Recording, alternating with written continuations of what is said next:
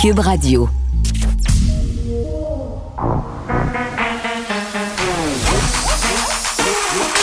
Elle a une opinion sur tous les sujets. Pour elle, toutes les questions peuvent être posées. Geneviève Peterson. Cube, Radio.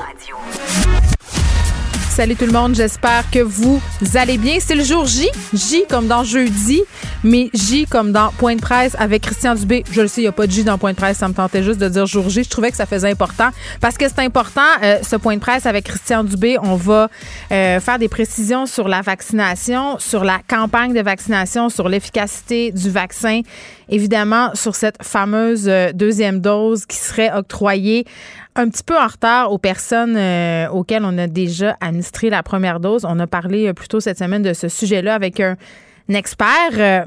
Et vraiment, ça nous faisait nous questionner parce qu'on se dit, OK, d'un côté, est-ce que on est en train de repousser l'efficacité du vaccin? Donc, beaucoup de questions seront posées. On y va tout de suite.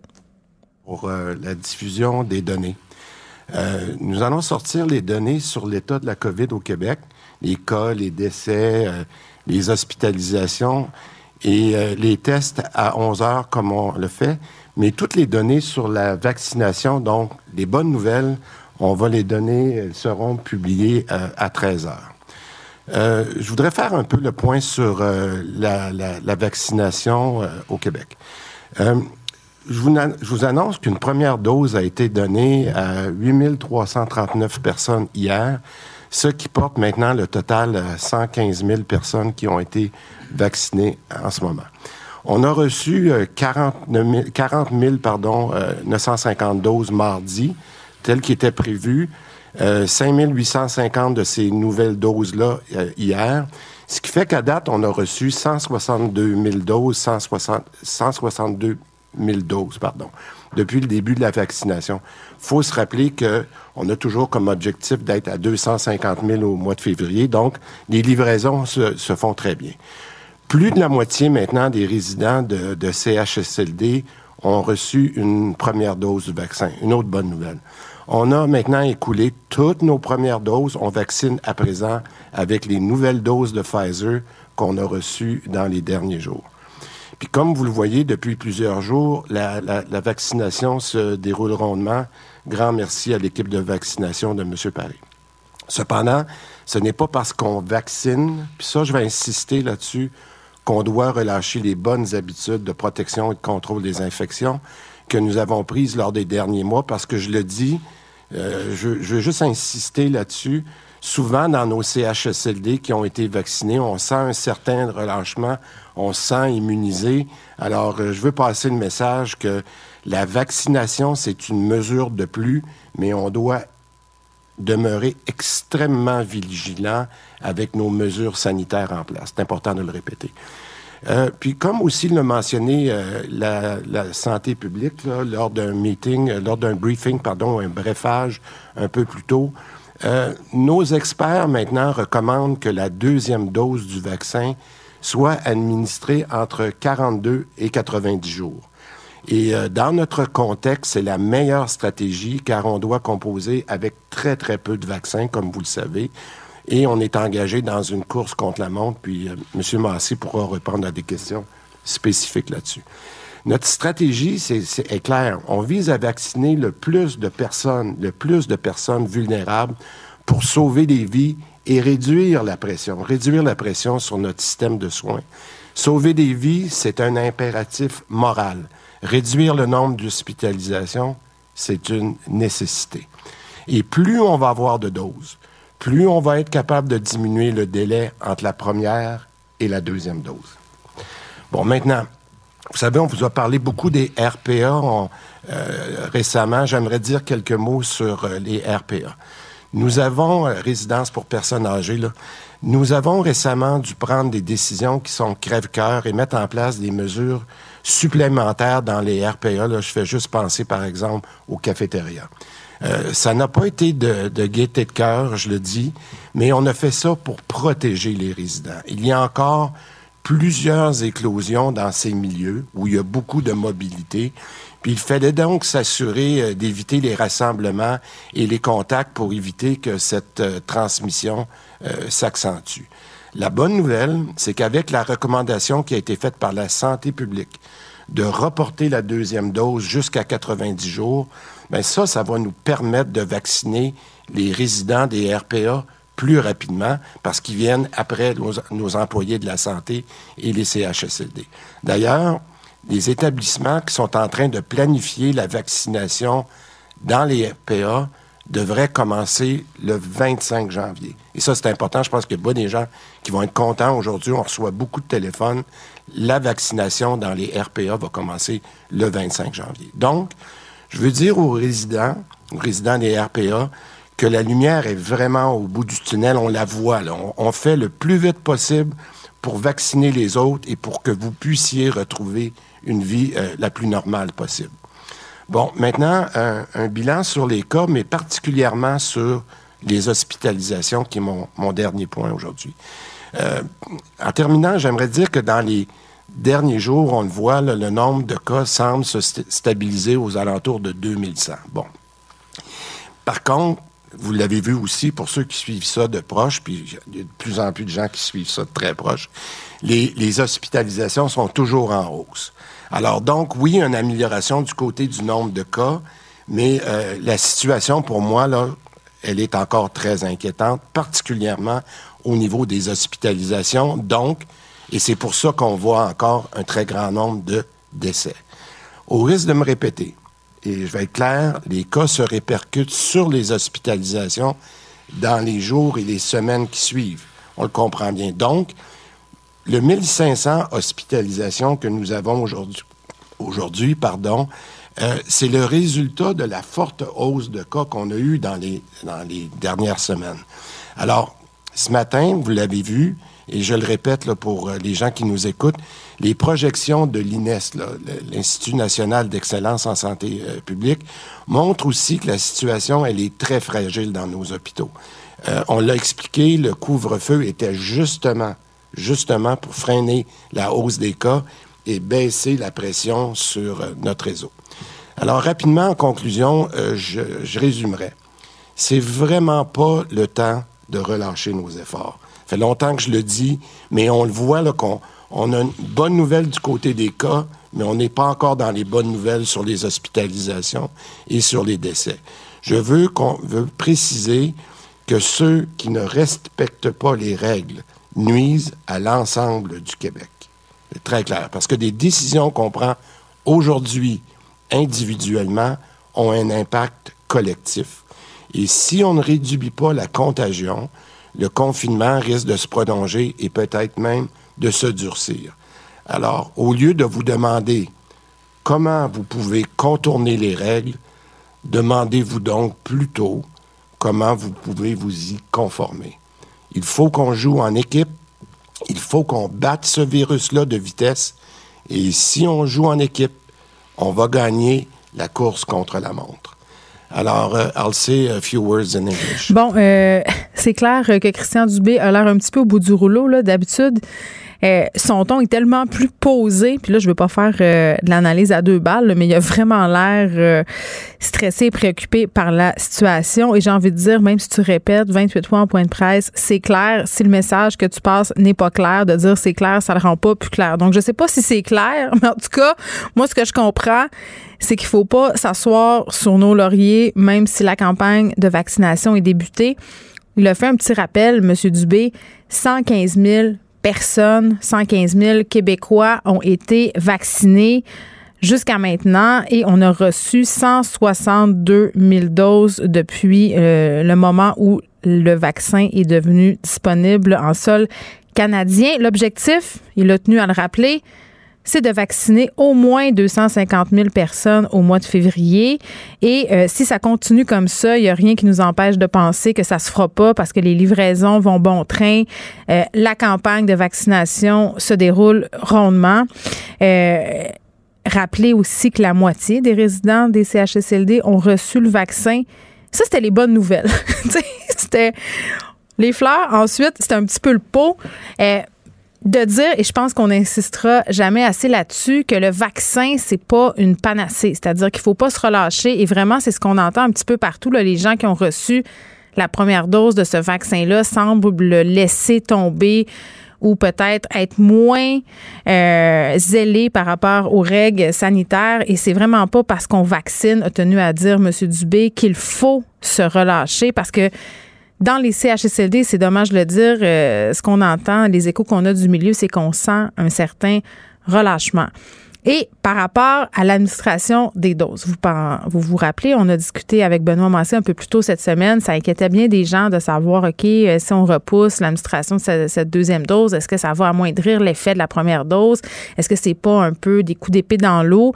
Euh, c'est fait rassurant quand même, M. Massé, à cet effet-là. Il écoutez, là, on baisse d'une marge d'erreur d'environ 3% l'immunité. Donc, c'est pas une terre en bois de bout non plus. Euh, ce qu'on veut en ce moment, c'est sauver des vies. M. Dubé l'a bien dit, on a un devoir moral de sauver des vies et on est obligé de prendre des décisions aussi pour calmer la situation dans nos hôpitaux. Parce que même si les cas sont en baisse depuis quelques jours, aujourd'hui, euh, quand même, on est à 2132 cas, 7 euh, hospitalisations, mais 64 décès. Et ces décès-là, ils sont directement liés au fait qu'il y a des personnes hospitalisées, qu'il y a des personnes aux soins intensifs. Euh, donc, c'est pour ça qu'il faut continuer à livrer la bataille parce que même si on a moins de cas, ça demeure euh, vraiment inquiétant. Il a glissé un petit mot sur les RPA aussi, Monsieur Dubé. RPA qui sont ces résidences privées pour les aînés parce que c'est difficile pour les résidents qui sont en RPA. On l'a recoupé à peu près tout moyen d'avoir des interactions sociales parce qu'ils ne sont toujours pas vaccinés. Là, je vous rappelle qu'ils venaient après les travailleurs de la santé, après les personnes en CHSLD aussi. Euh, message euh, pour ces personnes-là de la part de M. Dubé, il faut pas lâcher hein, parce que le vaccin s'en vient. On va les vacciner plus rapidement, justement grâce à l'espacement pardon, des doses. On s'en va aux questions hybride. Il y a quelques journalistes qui sont dans la salle et nous avons des journalistes aussi euh, via, euh, via Zoom. Alors, pour les gens en Zoom, je vous rappellerai que c'est euh, un média, un représentant par média et aussi de lever votre main là, via l'application pour que je puisse adresser la parole. Pour, pour la première question, nous allons y aller avec Annie Guillemette, Cogeco Nouvelle. Bonjour. J'aimerais savoir est-ce qu'on est capable de quantifier qu'est-ce que ça va donner ce report-là de la deuxième dose? Euh, vous parlez, Monsieur le ministre, des RPA qui seront vaccinés plus rapidement. Est-ce qu'on sait si ça représente combien de personnes euh, vulnérables plus vaccinées plus rapidement? Oui, mais en fait, on, peut, euh, on peut garder ça simple parce que j'ai pas mon, tableau avec moi, là, mais de la présentation que, que, vous avez eue ce matin, rappelez-vous qu'on avait déjà prévu au début mars euh, les deuxièmes doses là, pour euh, le personnel des CHSLD et le personnel de, la santé d'à peu près 50 000 personnes. Donc, c'est un déplacement qu'on fait qui nous permet de vacciner un plus grand nombre de personnes, mais peut-être plus techniquement, là, je pourrais demander. Mais le principe, là, c'est d'en vacciner le plus rapidement possible, surtout de la clientèle vulnérable. Mais peut-être que M. Massé peut vous donner. En fait, ça va nous permettre de rejoindre non seulement les gens à RPA qui vont commencer d'être vaccinés très bientôt, mais aussi euh, des, les gens qui ont 80 années et plus, les gens qui ont 70 ans et plus, des gens qui sont vraiment à haut risque. Évidemment, il y a moins de complications, un peu, mais quand même beaucoup de complications. Euh, et on a calculé que ça nous permettrait de devancer, peut-être pas euh, de 42 jours de plus, mais de devancer pour près d'un demi-million de personnes, près de 500 000 personnes, on va pouvoir devancer la vaccination. Donc, l'impact de cette chose-là, c'est un impact très important. De gagner quelques semaines, c'est gagner beaucoup de cas, beaucoup de transmissions, d'hospitalisation, de décès. Donc, c'est un gain important euh, du point de vue de la protection de la population. Et en sous-question? Parlant d'impact, justement, Monsieur le ministre, vous avez ouvert la porte tantôt à des mesures plus euh, draconiennes au niveau du, couvre-feu ou des restrictions euh, qui pourraient être imposées. Qu'est-ce que ça vous prendrait pour que le couvre-feu soit levé euh, le 8 février?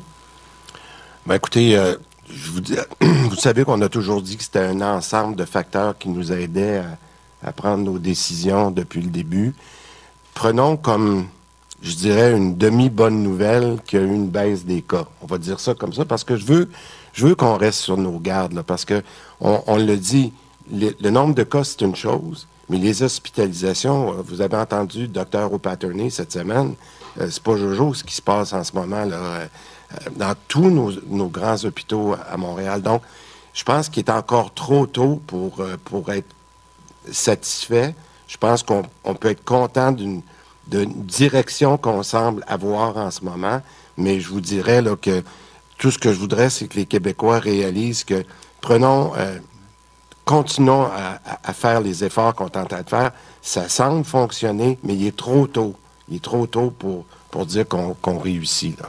Et maintenant, euh, au micro 2, je rappelle que c'est question sous question aux médias. Si vous voulez euh, spécifier votre, votre nom et votre média, s'il vous plaît. Bonjour, Monsieur Éric Plouffe de Radio-Canada. J'aimerais euh, vous entendre à propos des discussions que vous avez dû avoir avec les compagnies pharmaceutiques et le gouvernement fédéral sur ce délai de, qui peut aller jusqu'à 90 jours parce que le fédéral n'était pas d'accord, était plutôt en faveur d'un délai de 42 jours maximum. Et puis, euh, certains vont se demander si ça risque pas de compromettre euh, peut-être l'acheminement de doses supplémentaires éventuellement si on ne respecte pas les recommandations euh, des compagnies pharmaceutiques? Ben, écoutez, vous avez, vous avez entendu le, premier ministre cette semaine, quand on en a parlé une première fois, que dit jamais on remettrait cette, discussion-là avec, un, avec le, fabricant. Mais je vous dirais, la bonne nouvelle, puis après de, longues discussions là, qui ont été euh, menées euh, par euh, Dr Arruda avec les différentes instances fédérales, puis je pourrais demander à, à M. Massé de compléter, mais je vous dirais, jusqu'à dans les dernières heures, la recommandation, non seulement des instances fédérales, tient compte notamment des particularités des provinces par rapport à leur propre situation.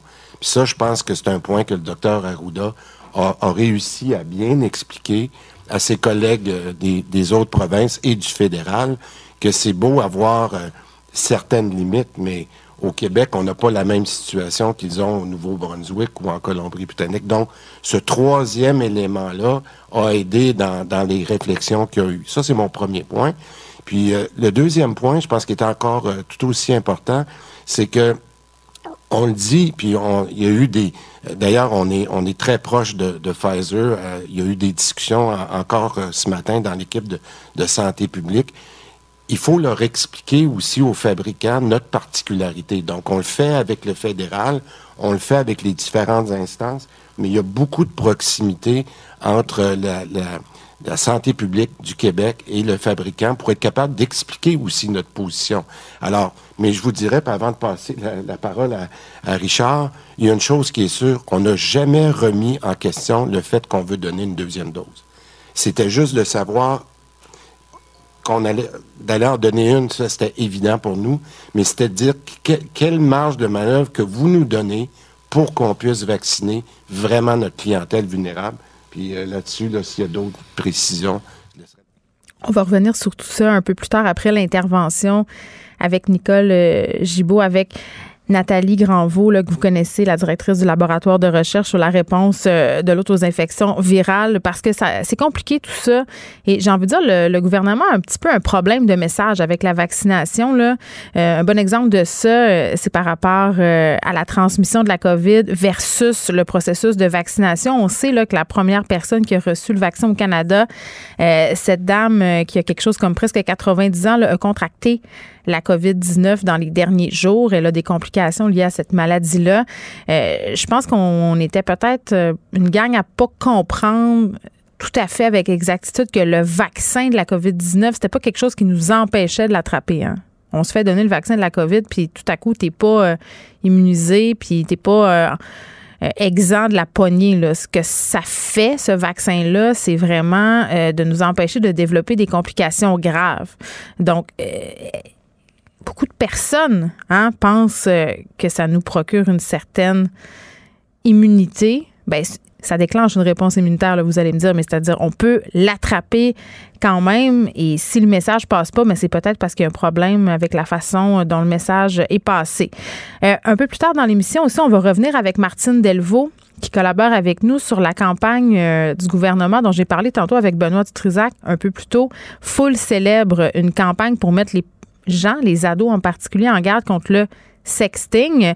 Campagne qui fait beaucoup jaser, une campagne qui, à mon sens, passe un petit peu euh, à côté du message, est à côté de la plaque, envoie aussi un drôle euh, de signal. Je vous en dis pas plus parce que ça circule pas mal et ça fait beaucoup jaser. On va décortiquer tout ça tantôt avec Martine et Guillaume Lavoie, bien entendu, sera là un peu plus tard pour nous parler de la situation avec Donald Trump qui est mis en accusation deux fois dans son processus de destitution. Et on va se poser la question par rapport aux accointances des démocrates avec les stars, avec les personnalités. Là, on le sait, euh, Lady Gaga et Jennifer Lopez vont chanter euh, lors de l'investiture de Joe Biden. Ça, c'est une tradition qui est même du côté des républicains. On a l'habitude euh, d'engager des vedettes hein, le soir de l'investiture, mais quand même, le Parti démocrate a une espèce de de tendance à se tenir proche euh, des, des people, comme disent les Français. On se rappelle du règne de Barack Obama. Très proche de Jay-Z, très proche de Beyoncé, sa femme aussi, Michelle Obama. On voyait souvent des photos circuler sur les médias sociaux.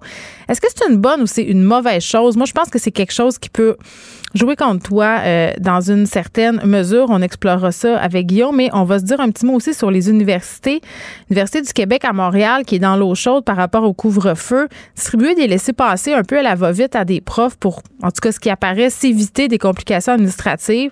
Euh, quand on sait que l'école est en ligne, que les profs n'ont pas à se déplacer, il y a beaucoup de profs qui, en recevant cette lettre-là, qui les autorisait à se déplacer après le couvre-feu, ont dit, wow, t'as peu, là. J'ai pas besoin de ça. Moi, cette lettre-là, ça n'a aucun sens. Donc, c'est une décision euh, peut-être un peu malheureuse de la part de l'UQAM. On aura euh, quelqu'un de l'université tantôt avec nous pour essayer de nous expliquer pourquoi ils sont allés de ce côté-là, pourquoi ils ont pris cette décision-là. Ils ont distribué quand même euh, mille, plus que mille laissés-passer. C'est quand même pas rien. Pour elle, une question sans réponse n'est pas une réponse. Geneviève Peterson. Cube Radio. On retrouve euh, Nicole Gibault. Salut, Nicole. Bonjour Geneviève. Bon, euh, peut-être au départ spécifier euh, que Tony Arcurso essayait, ou peut-être pas lui personnellement, plutôt son équipe de défense, soyons précises, demander que son procès soit ajourné à cause de la COVID-19. La Cour a refusé de suspendre son procès pour fraude. Oui, ça vient de tomber, cette décision-là. Ça fait pas très longtemps. Et ce qu'on aurait plutôt dit, c'est qu'on va s'adapter à la lenteur c'est-à-dire que ça sera plus long, probablement, plus un peu plus pénible et douloureux dans le sens que ça sera pas euh, rapido rapide là un témoin après l'autre puis tout ça il va y avoir des désinfections il va y avoir des mesures de sécurité il va y avoir un paquet de choses à faire. Mais euh, que c'était la vie maintenant. Alors c'est ce que la juge a décidé. Il faut s'adapter à ce qui est la réalité. Et on est dans cette réalité là et euh, c'est comme ça que, que j'espère que personne va, va, attraper la COVID là, euh, à l'intérieur de ces, ces semaines-là. On ne souhaite pas ça à personne. Donc, euh, mais que c'est un milieu sécuritaire selon la, la, la, décision de la Cour. Très bien. On se parle d'André Boisclair maintenant. De nouveau, encore, hein? Ben Il persiste et signe, de nouveau arrêté. Accusé d'agression euh, sexuelle, André Boisclair, qui, je le rappelle, l'ancien chef du Parti québécois, euh, qui en est pas assez premier déboire avec la justice dans des dossiers qui ont rapport avec des agressions sexuelles. Le DPCP a confirmé le dépôt euh, d'une accusation d'agression sexuelle. Il y a un interdit de publication qui nous empêche de divulguer le nom de sa victime alléguée. Ce sont des événements qui se seraient produits en 2015 au mois de novembre. Et euh, André Boisclair, quand même, qui s'est présenté la semaine dernière au bureau du SPVM avec son avocat, euh, et vraiment, c'est, je pense que c'est pas une erreur de dire que cette deuxième accusation-là, elle est dans la foulée de la première. Oui, bien, et d'ailleurs, c'est comme ça qu'on le comprend, c'est que la, victime alléguée euh, aurait évidemment euh, voulu ou décidé de dénoncer ou de porter plainte euh, lorsque euh, s'est rendu compte, et ou elle s'est rendu compte, on n'a aucune idée de qui, là, euh, s'est rendu compte euh, de la situation et a vu que, bon, il y avait déjà un dossier. Euh, c'est un petit peu la même chose qu'on a vu dans le dossier de M. Roson. ça arrive souvent, hein, quand, quand on voit des, des plaintes, ça incite peut-être certaines victimes à se dire, bon, ben, moi aussi, puis moi aussi, je vais parler, tu sais. Moi aussi, je vais parler, puis ça arrive euh, pour tout le commun des mortels aussi, dans, dans le sens que ils n'ont pas besoin d'être une personnalité ou quelqu'un de très connu. On voit souvent, on en a parlé ensemble, Geneviève, euh, la police euh, demande de l'aide de la population, donne un numéro de téléphone, dit communiquez avec nous si vous pensez que vous avez été victime de telle ou telle personne. Mm. Alors, c'est régulier, mais ici, évidemment, c'est plus médiatisé. Et on a compris que c'était un mandat visé. Puis je pense que quand les gens voient mandat visé, si on se demande c'est quoi, c'est un mandat d'arrestation. T'as deux sortes, un mandat d'arrestation pur et mm. simple. Là. On, on arrive chez quelqu'un, on l'arrête, puis on l'amène au poste, puis euh, il y, a, y, a, carrément une détention là à ce moment-là. Mais un mandat visé, c'est que le juge, j'en ai signé plusieurs dans ma vie là. Mm. Euh, un mandat visé, c'est c'est on dit aux policiers, oui, mais vous ne pouvez pas le détenir. Vous devez le remettre en liberté. Vous ne pouvez pas le garder détenu et vous devez le remettre en liberté avec des conditions. Alors, c'est ce qui est arrivé ici dans le dossier. Là, on comprend que euh, pourquoi. Il est connu. Un, on connaît son adresse, il n'y a pas de ci, il n'y a pas de ça. il n'y a pas de danger. Là. Mm-hmm. euh, on se souvient que tu sais, quand euh, ça avait été le cas de Guy Lafleur, on avait beaucoup, beaucoup critiqué parce qu'on l'avait arrêté alors qu'on savait très bien qui il était. On aurait pu émettre un mandat visé. Toute la question a été soulevée à ce moment-là. Mais alors, on fait attention euh, dans le cas d'arrestation parce que priver les gens de liberté, carrément les détenir avec des menottes, ben, c'est un pas, euh, c'est tout un pas à franchir.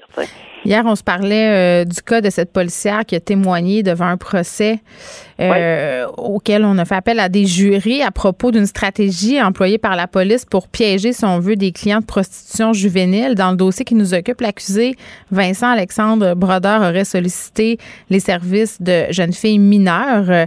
Et bon, la policière racontait un peu tout ça hier, comment il s'était pris pour euh, le prendre dans les filets de la police, mais l'accusé en question euh, a une toute autre version des faits, Nicole.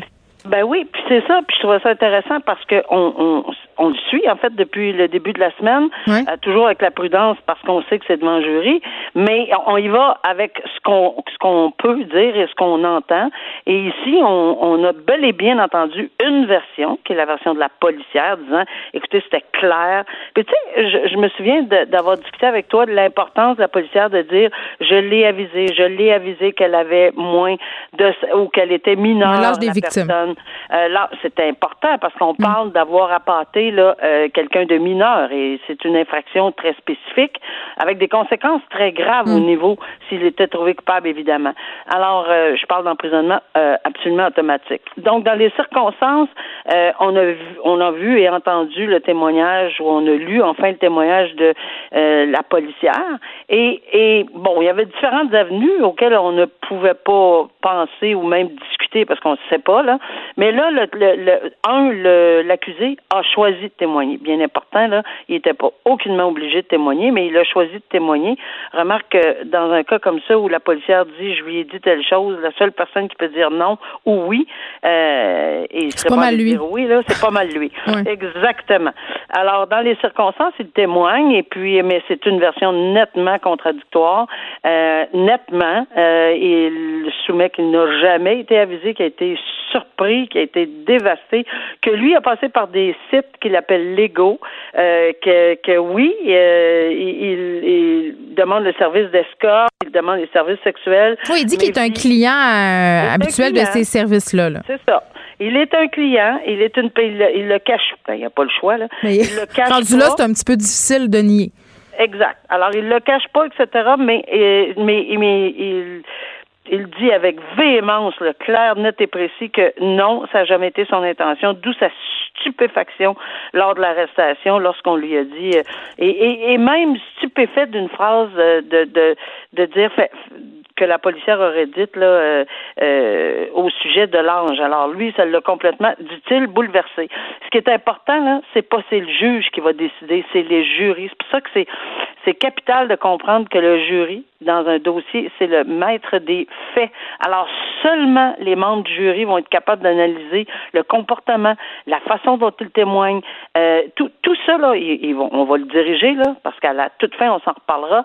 Mais mm. les directives du juge au jury, c'est d'une capitale. Mais c'est sur le droit que le juge peut les guider, mais non pas sur la lecture que ces jurés-là vont faire des faits. On va continuer évidemment à suivre ça. On verra l'issue de tout ça. Euh, on se parle souvent, euh, Nicole, puis c'est un concept qui est galvaudé dans la langue populaire. On, l'utilise presque comme une expression maintenant de le, plaideur qui est OK? Dans, dans, ma tête, à moi, le plaideur là, c'est un fatigant qui arrête pas de faire appel aux tribunaux. Euh, tu sais, un gosseux du système de justice, mais c'est beaucoup plus que ça. Il y a un article de Radio-Canada euh, qui a attiré mon attention euh, et qui met, entre guillemets, en vedette la star euh, des plaideurs. Kérulan, c'est un homme qui vraiment là, a presque fait une carrière de s'ostiner avec la ville, de s'ostiner avec les différentes cours de justice, que ce soit au fédéral ou au provincial. Juste pour te donner une idée, là, pour des contraventions euh, de 60 dollars euh, avec la ville de Québec, là, donné par la ville de Québec, c'est défendu, c'est rendu que la ville de Québec euh, a des frais d'avocat de 263 000 dollars. donc vraiment, le, le plaideur Kérulan accepte jamais la défaite et continue, continue, continue à vouloir faire des recours. je veux qu'on se démêle. C'est quoi un plaideur Kérulan puis comment on déclare une personne plaideur Kérulan? C'est sûr qu'on n'utilisera pas les, les qualificatifs, Geneviève, que tu as donnés, mais c'est exactement ça. Oui, mais le juge, il peut pas. Il est dans son devoir de réserve. Non, non, non, non, non, mais, mais c'est exactement. Non, moi, ça me fait rien de le dire aujourd'hui, là, mais ce que je veux dire, c'est que les qualificatifs que tu as donnés, mais c'est exactement ça dans le langage commun. Mm. Alors, c'est tout ça, mais peut-être dit d'une autre façon, c'est un fatigant. C'est exactement ça. C'est un fatigant dans un système de justice qui n'arrête pas ni qui n'accepte pas, et je vais aller plus loin, qui veut donner une leçon euh, au système judiciaire. Ils se représentent eux-mêmes, hein, ces personnes-là. Oui, mais très intelligents, là. Ils sont très préparés, très intelligents, qui veulent donner une leçon au système judiciaire, et encore plus aux juges. Et, et, et bon, il y a beaucoup de narcissisme là-dedans. Là. Et c'est sûr que c'est étudié, parce que c'est sûr que c'est important d'enlever un droit à une personne de déposer une action, mais c'est pas juste on, le met sur une liste, OK? C'est comme ça que ça se passe. La Cour supérieure, là, mm. on le met sur une liste de, de puis d'abord, on le plaide, on le fait déclarer plaideur quirulent, et à ce moment-là, il est sur une liste. Mais ça ne veut pas dire qu'il n'a pas le droit de se représenter parce qu'il peut avoir, j'entendais quelqu'un ce matin, un expert en droit dire, il a le droit de se divorcer dans la vie, là. C'est pas, c'est pas une cause. Euh, oui, puis il a le droit d'avoir une vraie cause, d'être victime d'un délit, c'est tout ça, là il faudra qu'il s'adresse au juge en chef de la Cour supérieure pour obtenir la, la, permission. Ça veut dire qu'il passera pas dans les mailles du filet. Et je l'ai vécu. Je l'ai vécu pendant trois ans. tu dois tellement avoir envie de les ramener à l'ordre puis de leur donner une petite tape sur le ah, museau. J'ai tout fait. Euh, j'ai tout fait, mais malheureusement, à cette époque-là, parce que c'était pré euh, la, dénomination de, de plaideur quirulent, mhm. euh, ou enfin, ça n'a pas été jusque-là dans mon cas, là, mais c'était vraiment pénible, mais pénible. Et oui, il m'a dit, et répété, répété, qu'il était d'une intelligence supérieure, pas mal plus que moi, de toute évidence que je comprenais absolument rien. Euh, et, et c'est très, c'est très, c'est très agréable de se faire dire. Je suis pas sûre que je serais faite pour être juge, Nicole. J'aurais pas ni nerf et que j'aurais pas ni nerf. Il fallait, il fallait qu'on se retienne, c'est ça. Il le disait à tout le monde. Moi, je faisais partie de, ceux, de ceux à qui, mais je l'ai traîné pendant trois ans, par exemple. Alors, euh, c'est ça, un plaideur quérulent. C'est quelqu'un qui, on veut les mettre de côté parce qu'ils prennent trop de temps, puis regarde 200 000 pour la ville de Québec. oui, puis c'est fou, là. Euh, ça coûte des milliers de dollars aux contribuables. Ça, engorge le système de justice. Puis, tu sais, cet homme-là, il a dû MTMD et son nom, juste dans un dossier, avait remis une preuve de 1800 pages. Tu sais, à un moment donné, tu dis à quel point c'est de la maladie mentale, cette affaire-là, puis que tu es obsédé. Le juge, quand même, qui, qui est resté très, très, très poli, a dit, euh, il l'a qualifié d'auteur fertile. oui, puis je dois dire, puis là, je, fais un acte d'humilité en disant ça. Moi aussi, j'ai essayé la question de psychiatrie, etc. Oui, est-ce que tu peux, ça? Dans mon cas, qui n'était pas complètement fou oh euh, complètement hors de, de, du concept. Donc, dans les circonstances, qu'est-ce que tu penses qu'il m'a dit en revenant? Hein? hein? Je l'avais dit que c'est pas moi qui était, qui était dérangé. Alors, c'est très grave d'avoir affaire avec des gens qui continuellement narguent euh, le système, mais narguent jusqu'à temps que. Alors, heureusement, il y a, euh, il y a une façon d'agir maintenant qui est tout à fait légale, puis qui est tout à fait équilibrée. Mm et que oui, il y a des exceptions, il pourra retourner, mais avec des vraies affaires, pas avec 1800 pages. Il faut qu'il demande euh, la permission à madame ou monsieur le juge. Nicole, tu as gagné ton ciel, c'est ça que j'ai envie de te dire. On se retrouve demain. Merci. Bye bye. Geneviève Peterson. Une animatrice pas comme les autres. Cube Radio. On est avec Nathalie Granvaux pour faire un retour sur ce point de presse qui se déroule encore. C'est la période de questions. On voit Richard Massé euh, qui répond aux questions des journalistes. Madame Granvaux, qui est directrice du laboratoire de recherche sur la réponse de l'autre aux infections virales. Madame Granvaux, bonjour. Madame Peterson. Écoutez, euh, ce point de presse quand même qui a commencé avec des bonnes nouvelles, il faut le dire, là, 115 000 personnes vaccinées au Québec euh, jusqu'à maintenant. On a écoulé toutes nos premières doses. Euh, on en a reçu 162 000 à venir jusqu'à présent, comme on le spécifiait un peu plus tôt. Objectif, 250 000 personnes à vacciner d'ici février. Ça devrait se faire. mais quand même, il y a plusieurs questions qui subsistent parce qu'après les fleurs, le pot, comme on dit, non, mais on, va commencer par, par la bonne chose. le fait qu'on en soit rendu à 115 000 personnes, euh, ça a l'air pas beaucoup quand on regarde ça parce qu'on est 8 millions au Québec, mais ça va quand même avoir son effet là, dans des endroits où la situation est excessivement problématique. On pense entre autres au CHSLD, aux hôpitaux.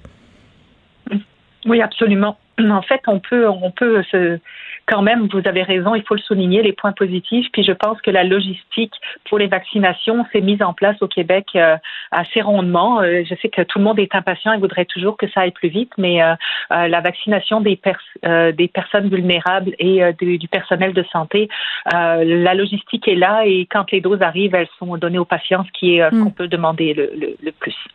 Je trouve ça quand même dommage qu'on ait, semble-t-il, un problème à communiquer au niveau du gouvernement par rapport à la vaccination. Puis, tu sais, je le comprends, là, ce sont des données quand même scientifiques complexe. Euh, on essaie de vulgariser tout ça. On est euh, en point de presse. On n'a pas nécessairement l'après-midi au complet. L'attention des gens aussi est souvent divisée. Euh, mais j'ai l'impression qu'en ce qui a trait à l'efficacité du vaccin et à ce que ça va nous donner ce vaccin-là, le message n'est pas encore si clair. Je veux qu'on prenne le temps peut-être d'expliquer parce que mhm. cette histoire ce matin là, de la première femme qui a été vaccinée au Canada et qui a attrapé la COVID fait jaser les gens. Puis c'est dommage, font des amalgames. Puis c'est pas de la faute des gens, c'est parce que euh, je pense que le message a été mal véhiculé. Le vaccin, ça empêche pas d'attraper la COVID. Puis pendant les 14 premiers jours, euh, tu n'es pas immunisé. Mais écoutez, oui, effectivement, il y a, il y a plusieurs éléments, puis euh, tout cela, on les a oubliés, puis la communication euh, a un peu pris le bord par le fait qu'on on, s'intéresse plus à la logistique qu'à l'impact. Donc, si on peut résumer, en fait, quand on reçoit un vaccin, puis ça, c'est vrai pour tous les vaccins, puis ça a été démontré dans les données de phase 3 euh, de, des vaccins qu'on a actuellement, c'est que ça prend au moins deux semaines pour que l'immunité de la personne commence à se mettre en place. Donc, même si on reçoit un vaccin, un Aujourd'hui, ben, mm. Ça va prendre au moins deux semaines pour que notre corps commence à avoir une immunité contre le virus qu'on pourrait rencontrer. Donc, c'est certain que dans cette fenêtre-là, on n'a pas de protection. Donc, il faut euh, faire attention. Puis, vous l'avez aussi euh, très justement euh, mentionné. ce qu'on sait actuellement avec les données disponibles pour le vaccin, c'est qu'il protège des symptômes de la COVID. Donc, on va avoir projet, protégé contre la sévérité des symptômes, mais on n'a pas encore l'information puis on espère que euh, les compagnies vont euh, accumuler ces données puis euh, nous les donner aussi. C'est on ne sait pas si les personnes peuvent être infectées de manière asymptomatique, c'est-à-dire sans développer des symptômes, mais qu'elles resteraient aussi contagieuses finalement, qu'elles pourraient transmettre. Ça, c'est des informations qu'on n'a pas. On pense que c'était quand même, pardonnez-moi, c'était quand même l'une des premières inquiétudes soulevées par le milieu scientifique quand on a commencé à parler de l'homologation du vaccin Pfizer. Là. Oui, tout à fait. En fait, ça a été toujours de dire voilà ce qu'on connaît, puis on se base sur les données scientifiques. On sait que ça va protéger les personnes vulnérables et pour les symptômes, euh, que ça va protéger la population euh, vulnérable ou pas de développer ces symptômes, mm. euh, mais on n'a pas les données sur la transmission et la symptomatique, donc il faut continuer à appliquer toutes les mesures euh, de protection sanitaire qui sont en place, qu'on ait eu le vaccin ou pas, mm. pour protéger les gens, euh, même même après les deux semaines, parce que on peut encore avoir des, transmissions. Madame Granvaux, est-ce que vous comprenez les gens qui, en vous entendant, puis en entendant les explications du gouvernement par rapport au vaccin, trouvent que ça a l'air d'un grand essai clinique à ciel ouvert? Ben écoutez, je peux pas leur donner tort, malheureusement. Vous, euh, je vous mettez des, mots dans ma bouche, mais c'est, euh, euh, c'est, en fait, je pense que si on était avec, la, avec le programme de deux doses.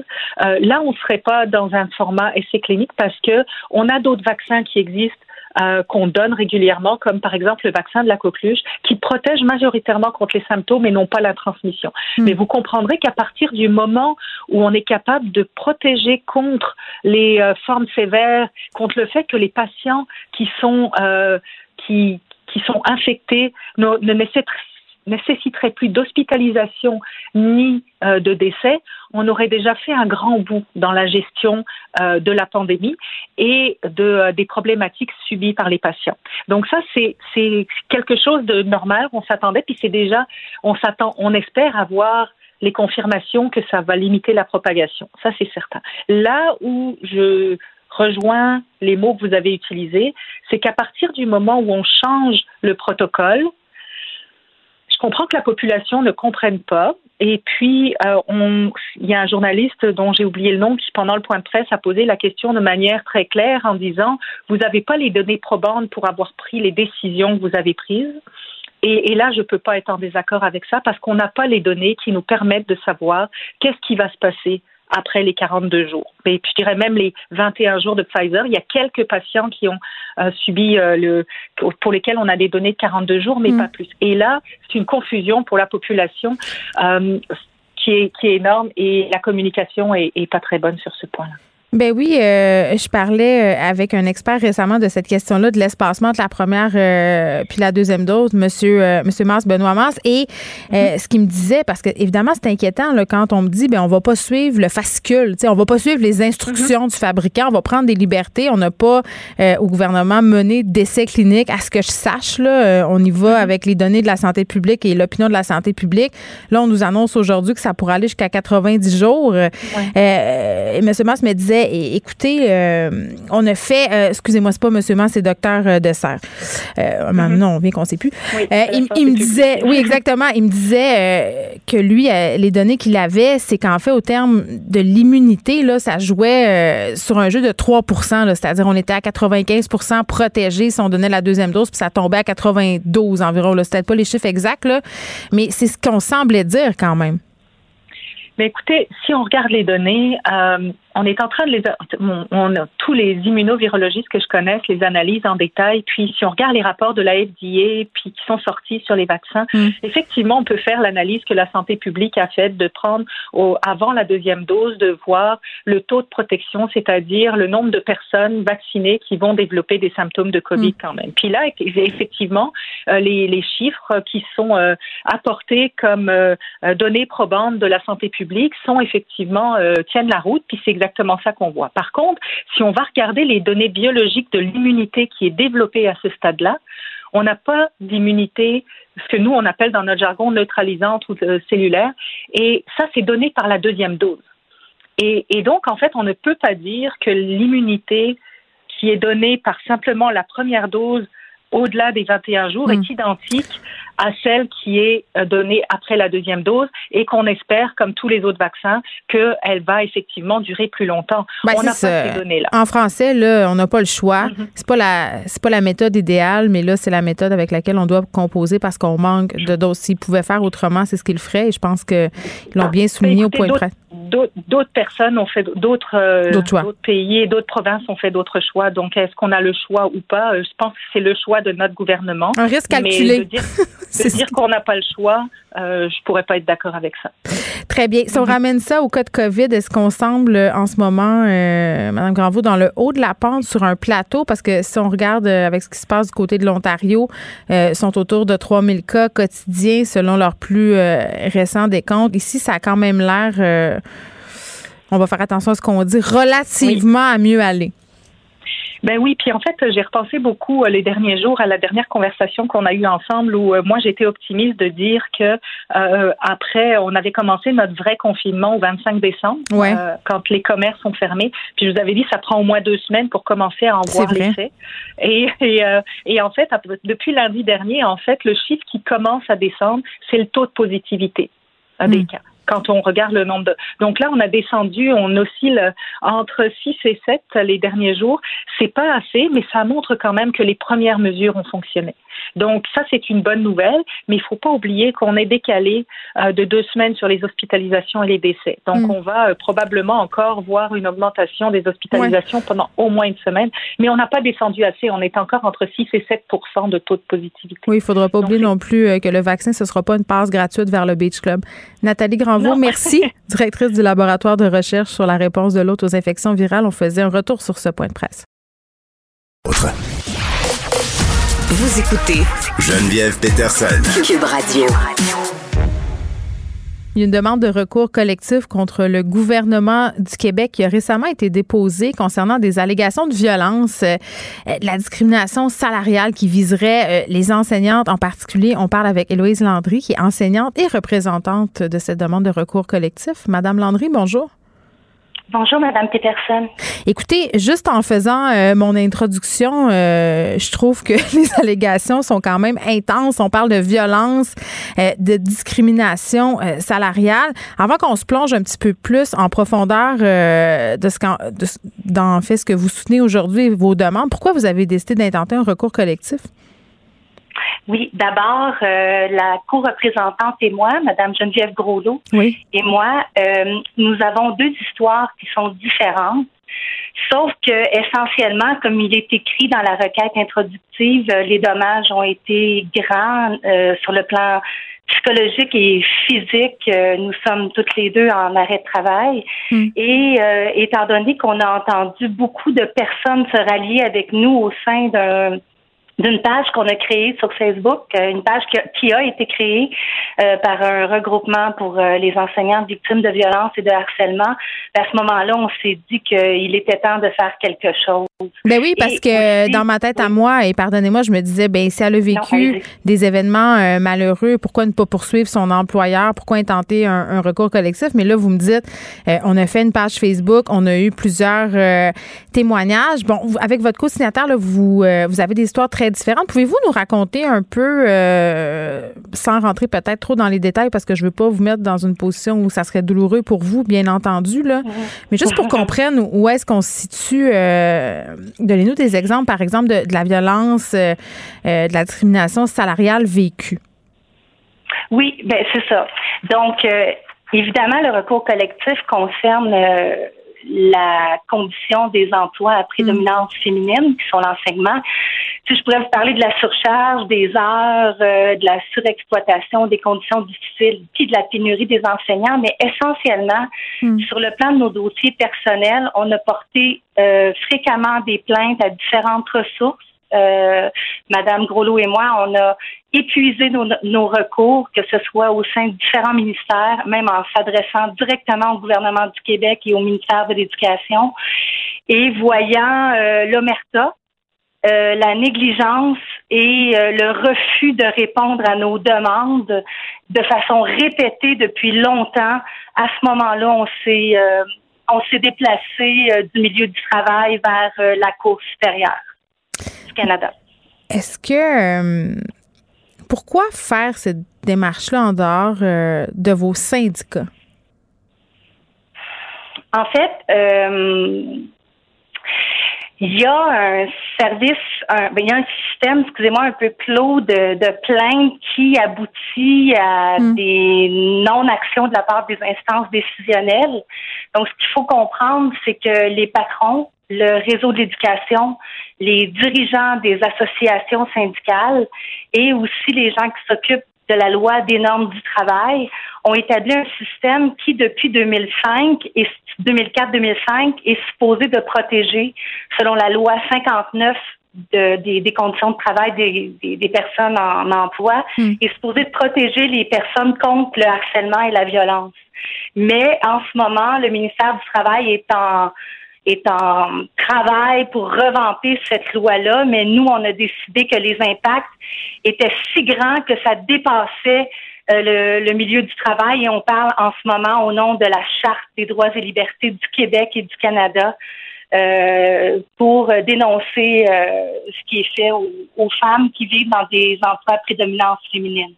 Oui, je peux comprendre, Madame Landry. En même temps, j'ai envie de vous dire, vous n'avez pas peur d'être stigmatisée davantage par rapport aux suites de cette demande d'action collective, parce qu'on le sait, tout le monde, là, on ne se fera pas de cachette, il y a une espèce d'omerta qui règne dans le milieu de l'éducation, les profs, les gens qui travaillent au service de garde dans les directions d'école sont toujours excessivement frileux à dénoncer ce qui se passe euh, dans leur mhm. milieu parce qu'ils craignent les répercussions. Oui, ben écoutez, il y a la célèbre euh, psychiatre et psychologue, Madame Marie-France Érigoyenne, qui a écrit beaucoup sur le harcèlement, qui dit que euh, ben, que le harcèlement c'est une pathologie de la solitude au travail.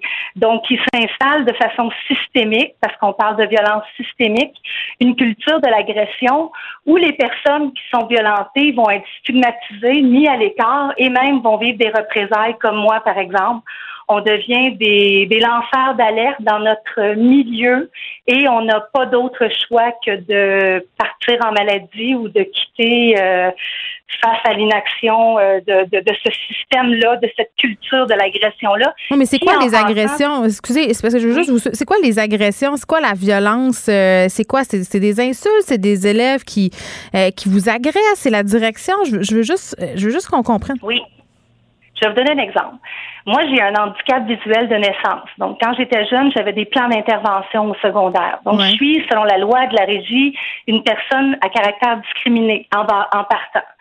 Et euh, grâce au mouvement féministe, grâce à toutes les forces vives des années 70, ma mère, à qui je rends hommage aujourd'hui, m'a permis de devenir l'enseignante que je suis devenue. Ok? Et euh, excusez-moi, je sais de pas être trop émotive parce que ma mère est à l'hôpital en ce moment. Je comprends. Euh, donc, ouais, ok. Prenez votre temps. Mais euh, non, c'est correct.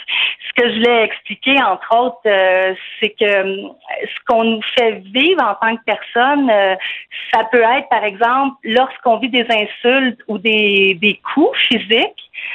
moi, j'ai été volée en pleine classe. J'ai vécu un vol majeur en 2017 de la part de trois ans, élèves, hmm. euh, on, me dit que j'étais en faute professionnelle, que j'étais incompétente. On me dit de quitter l'enseignement alors que ça fait depuis 2003 que j'enseigne. Euh, on m'a recommandé de ne pas porter plainte à la police. Euh, après Qui vous a recommandé ça? bien, des personnes qui étaient dans des instances décisionnelles reliées à mon travail. Donc, euh, donc c'est ça. Et euh, en, dans, dans, une cour de justice, j'ai pu avoir gain de cause et, la lésion professionnelle a été reconnue finalement, hmm. mais c'est au gré, au gré de plusieurs, euh, plusieurs démarches de médiation avec le jeune en cours de la jeunesse, tout ça. Donc, ce que je voulais dire aussi, c'est qu'on pourrait penser que les enseignantes que nous sommes faisons ce recours-là seulement au nom des enseignantes Idéalement, nous, on voulait inclure euh, les préposés au service de garde, les bénéficiaires, les préposés aux bénéficiaires, les infirmières.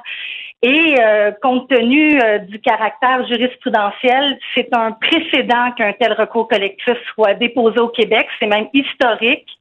Donc, on a pris la décision avec le cabinet d'avocats jurisconsulte euh, de cibler le, la profession enseignante pour qu'il y ait une jurisprudence pour toutes les autres professions à prédominance féminine.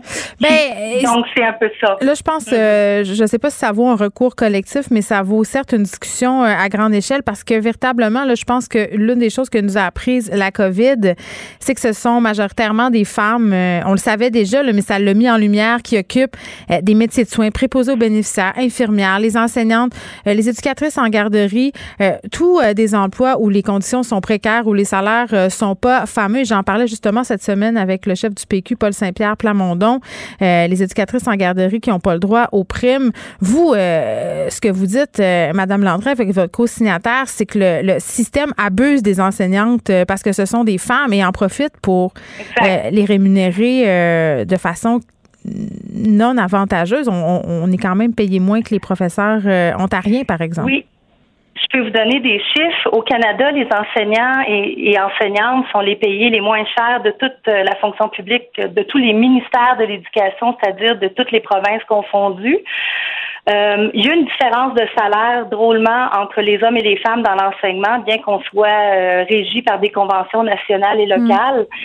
Euh, une personne qui sort de l'université, Madame Peterson, va gagner en moyenne 80 000 dollars dans la fonction publique. Un enseignant commence à 42 000 par année.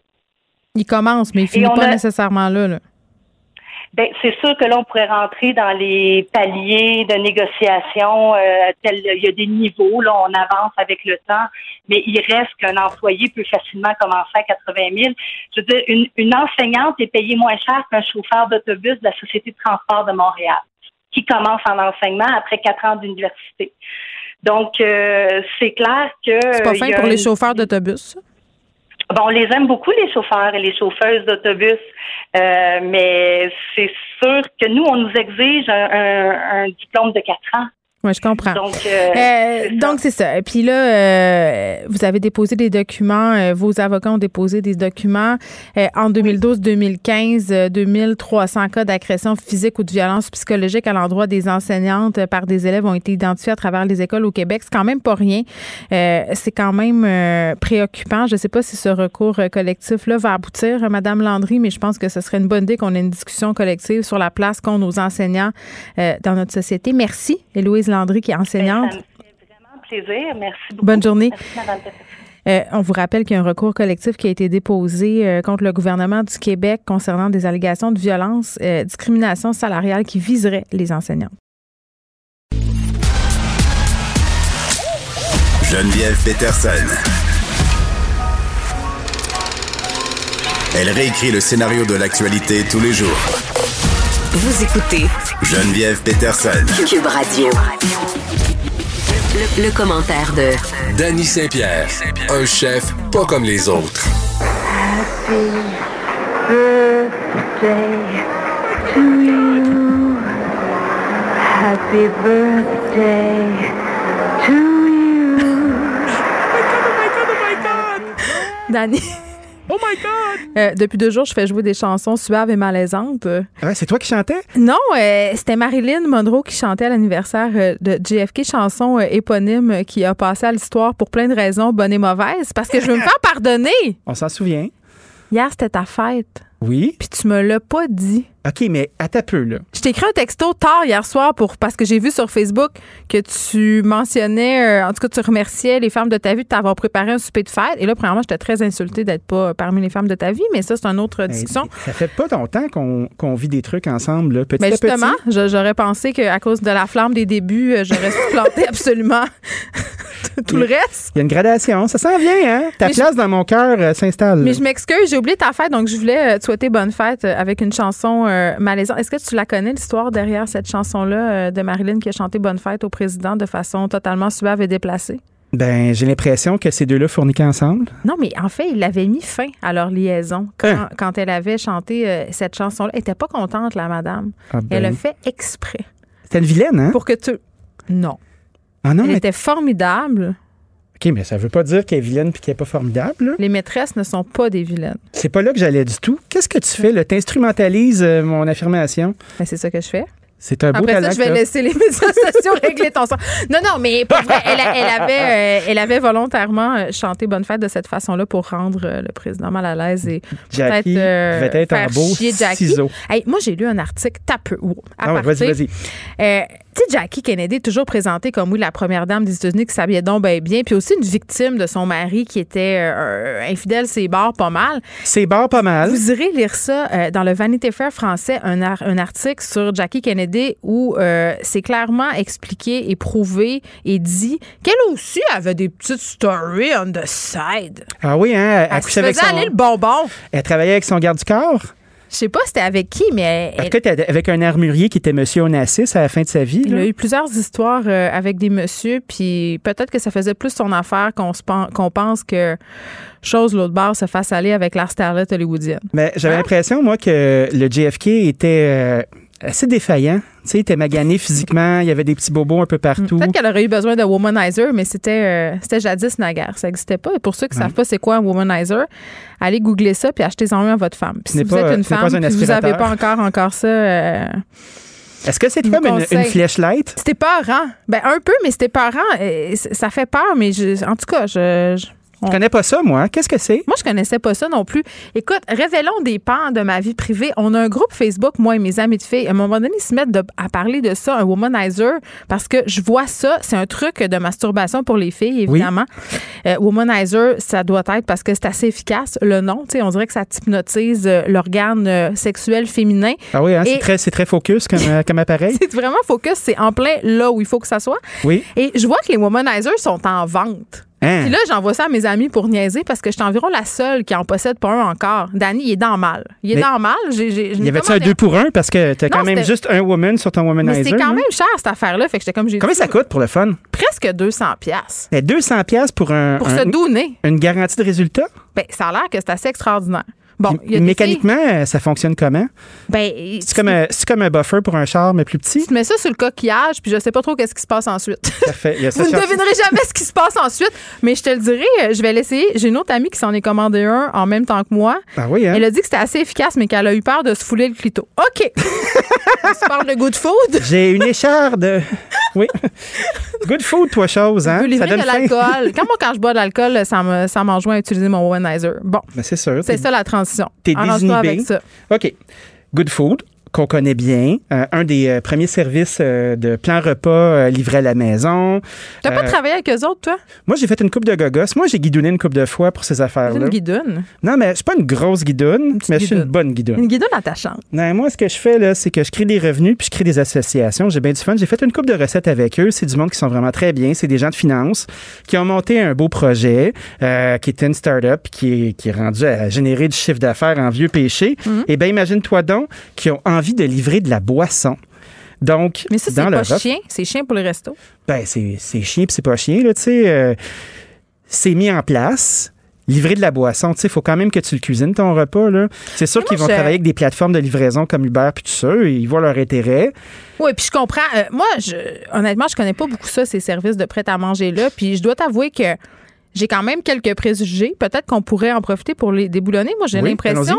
Mais je le sais pas. Puis corrige-moi vraiment, là, tu connais mieux ça que moi. Mais tu reçois une boîte avec plein d'affaires précoupées, plein emballées. L'avantage, c'est que tu jettes pas tes extras. C'est tout déjà calculé. Je pense que c'est ça. C'est calculé pour toi. Fait mais c'est quoi l'idée de, de recevoir une boîte pour une recette que, tu sais, puis là, t'as fait chez vous, puis dans le fond, ça te prend le même temps? Je- je- on dirait que je ne comprends pas, la, la game de, de cette Ben, affaire-là. il y a des gens qui ont besoin d'encadrement. Tu sais, des gens qui aiment ça mais on cuisiner. parle plus de l'encadrement, là. Un peu. Il y, a, il y a des gens qui tripent à cuisiner. Tu sais, toi, tu cuisines bien, moi, je cuisine bien, ça va bien, on est outillés, tu t'en vas à l'épicerie, tu peux recycler tes affaires, ça va. Il y a beaucoup de gens pour qui ils n'ont pas envie de se casser la tête avec ça. Puis ils vont acheter des plans repas. Tu sais, Cookit le fait très, très bien. Tu sais, Judith Fetzer, là, qui Ouais. fait une belle collaboration, puis tout ça. euh, Bof. c'est des trucs qui fonctionnent, qui marchent bien Ouais. pour certaines Mais Ça coûte personnes. super cher, puis ça, c'est suremballé, non? Bah, sur emballage. Oui, en quelque sorte, mais tu sais, il y a des gens qui prennent des, euh, des précautions maintenant puis qui ont des emballages qui sont biodégradables. Oui, ils se sont adaptés, puisque c'est une critique qui revenait quand même assez souvent. Moi, je suis pas contre l'idée. Moi, je suis Ben, pas c'est contre sûr l'idée que du t'es tout. pas contre l'idée, tu t'es associé avec eux autres. Ben, moi, je, je fais plus une scène avec ça depuis un maudit bon mais t'es- bout. mais là. non, mais ce que je veux dire, c'est que tu n'étais pas contre l'idée parce que visiblement, tu trouvais que c'était une bonne idée si Ben, tu t'es associé avec eux le temps d'un le temps d'un été. Le temps d'un été. Moi, je trouve que c'est intéressant pour les gens qui n'ont pas envie de se casser la tête. C'est aussi une belle façon d'apprendre à cuisiner certaines recettes. Ben c'est ça. Moi, j'ai des amis qui font appel à Good Food parce qu'ils sont pressés, qui ont des enfants, juste Oui. pour le fun, des fois. Puis ce qu'ils me disent, c'est qu'ils gardent les petites fiches recettes et ils refont. Tu sais qu'il y a des services comme Blue, euh, Blue Apron aux États-Unis qui ont été un grand, grand, grand succès, qui sont arrivés une dizaine d'années avant les autres. Ouais. puis qui ont vécu une grande décroissance parce qu'après un certain nombre d'années, les utilisateurs ont tellement appris les recettes qu'ils sont maintenant devenus autonomes. Fait que ils achètent leurs tu propres affaires puis ils ont comme décroché. Oh non, ben comme oui. si ton modèle d'affaires était temporaire. Ben, c'était comme un gros coaching encadré où tu te faisais tout vendre, là. Puis après ça, à un moment donné, oh, ben tiens, je suis autonome puis je m'en vais avec. Je fais mes affaires. C'est ce qui se passe des fois quand tu fais appel au service d'un entraîneur privé au bout de quelques temps. T'es comme, voyons, Je suis capable de la faire ma split. je peux bencher sans toi.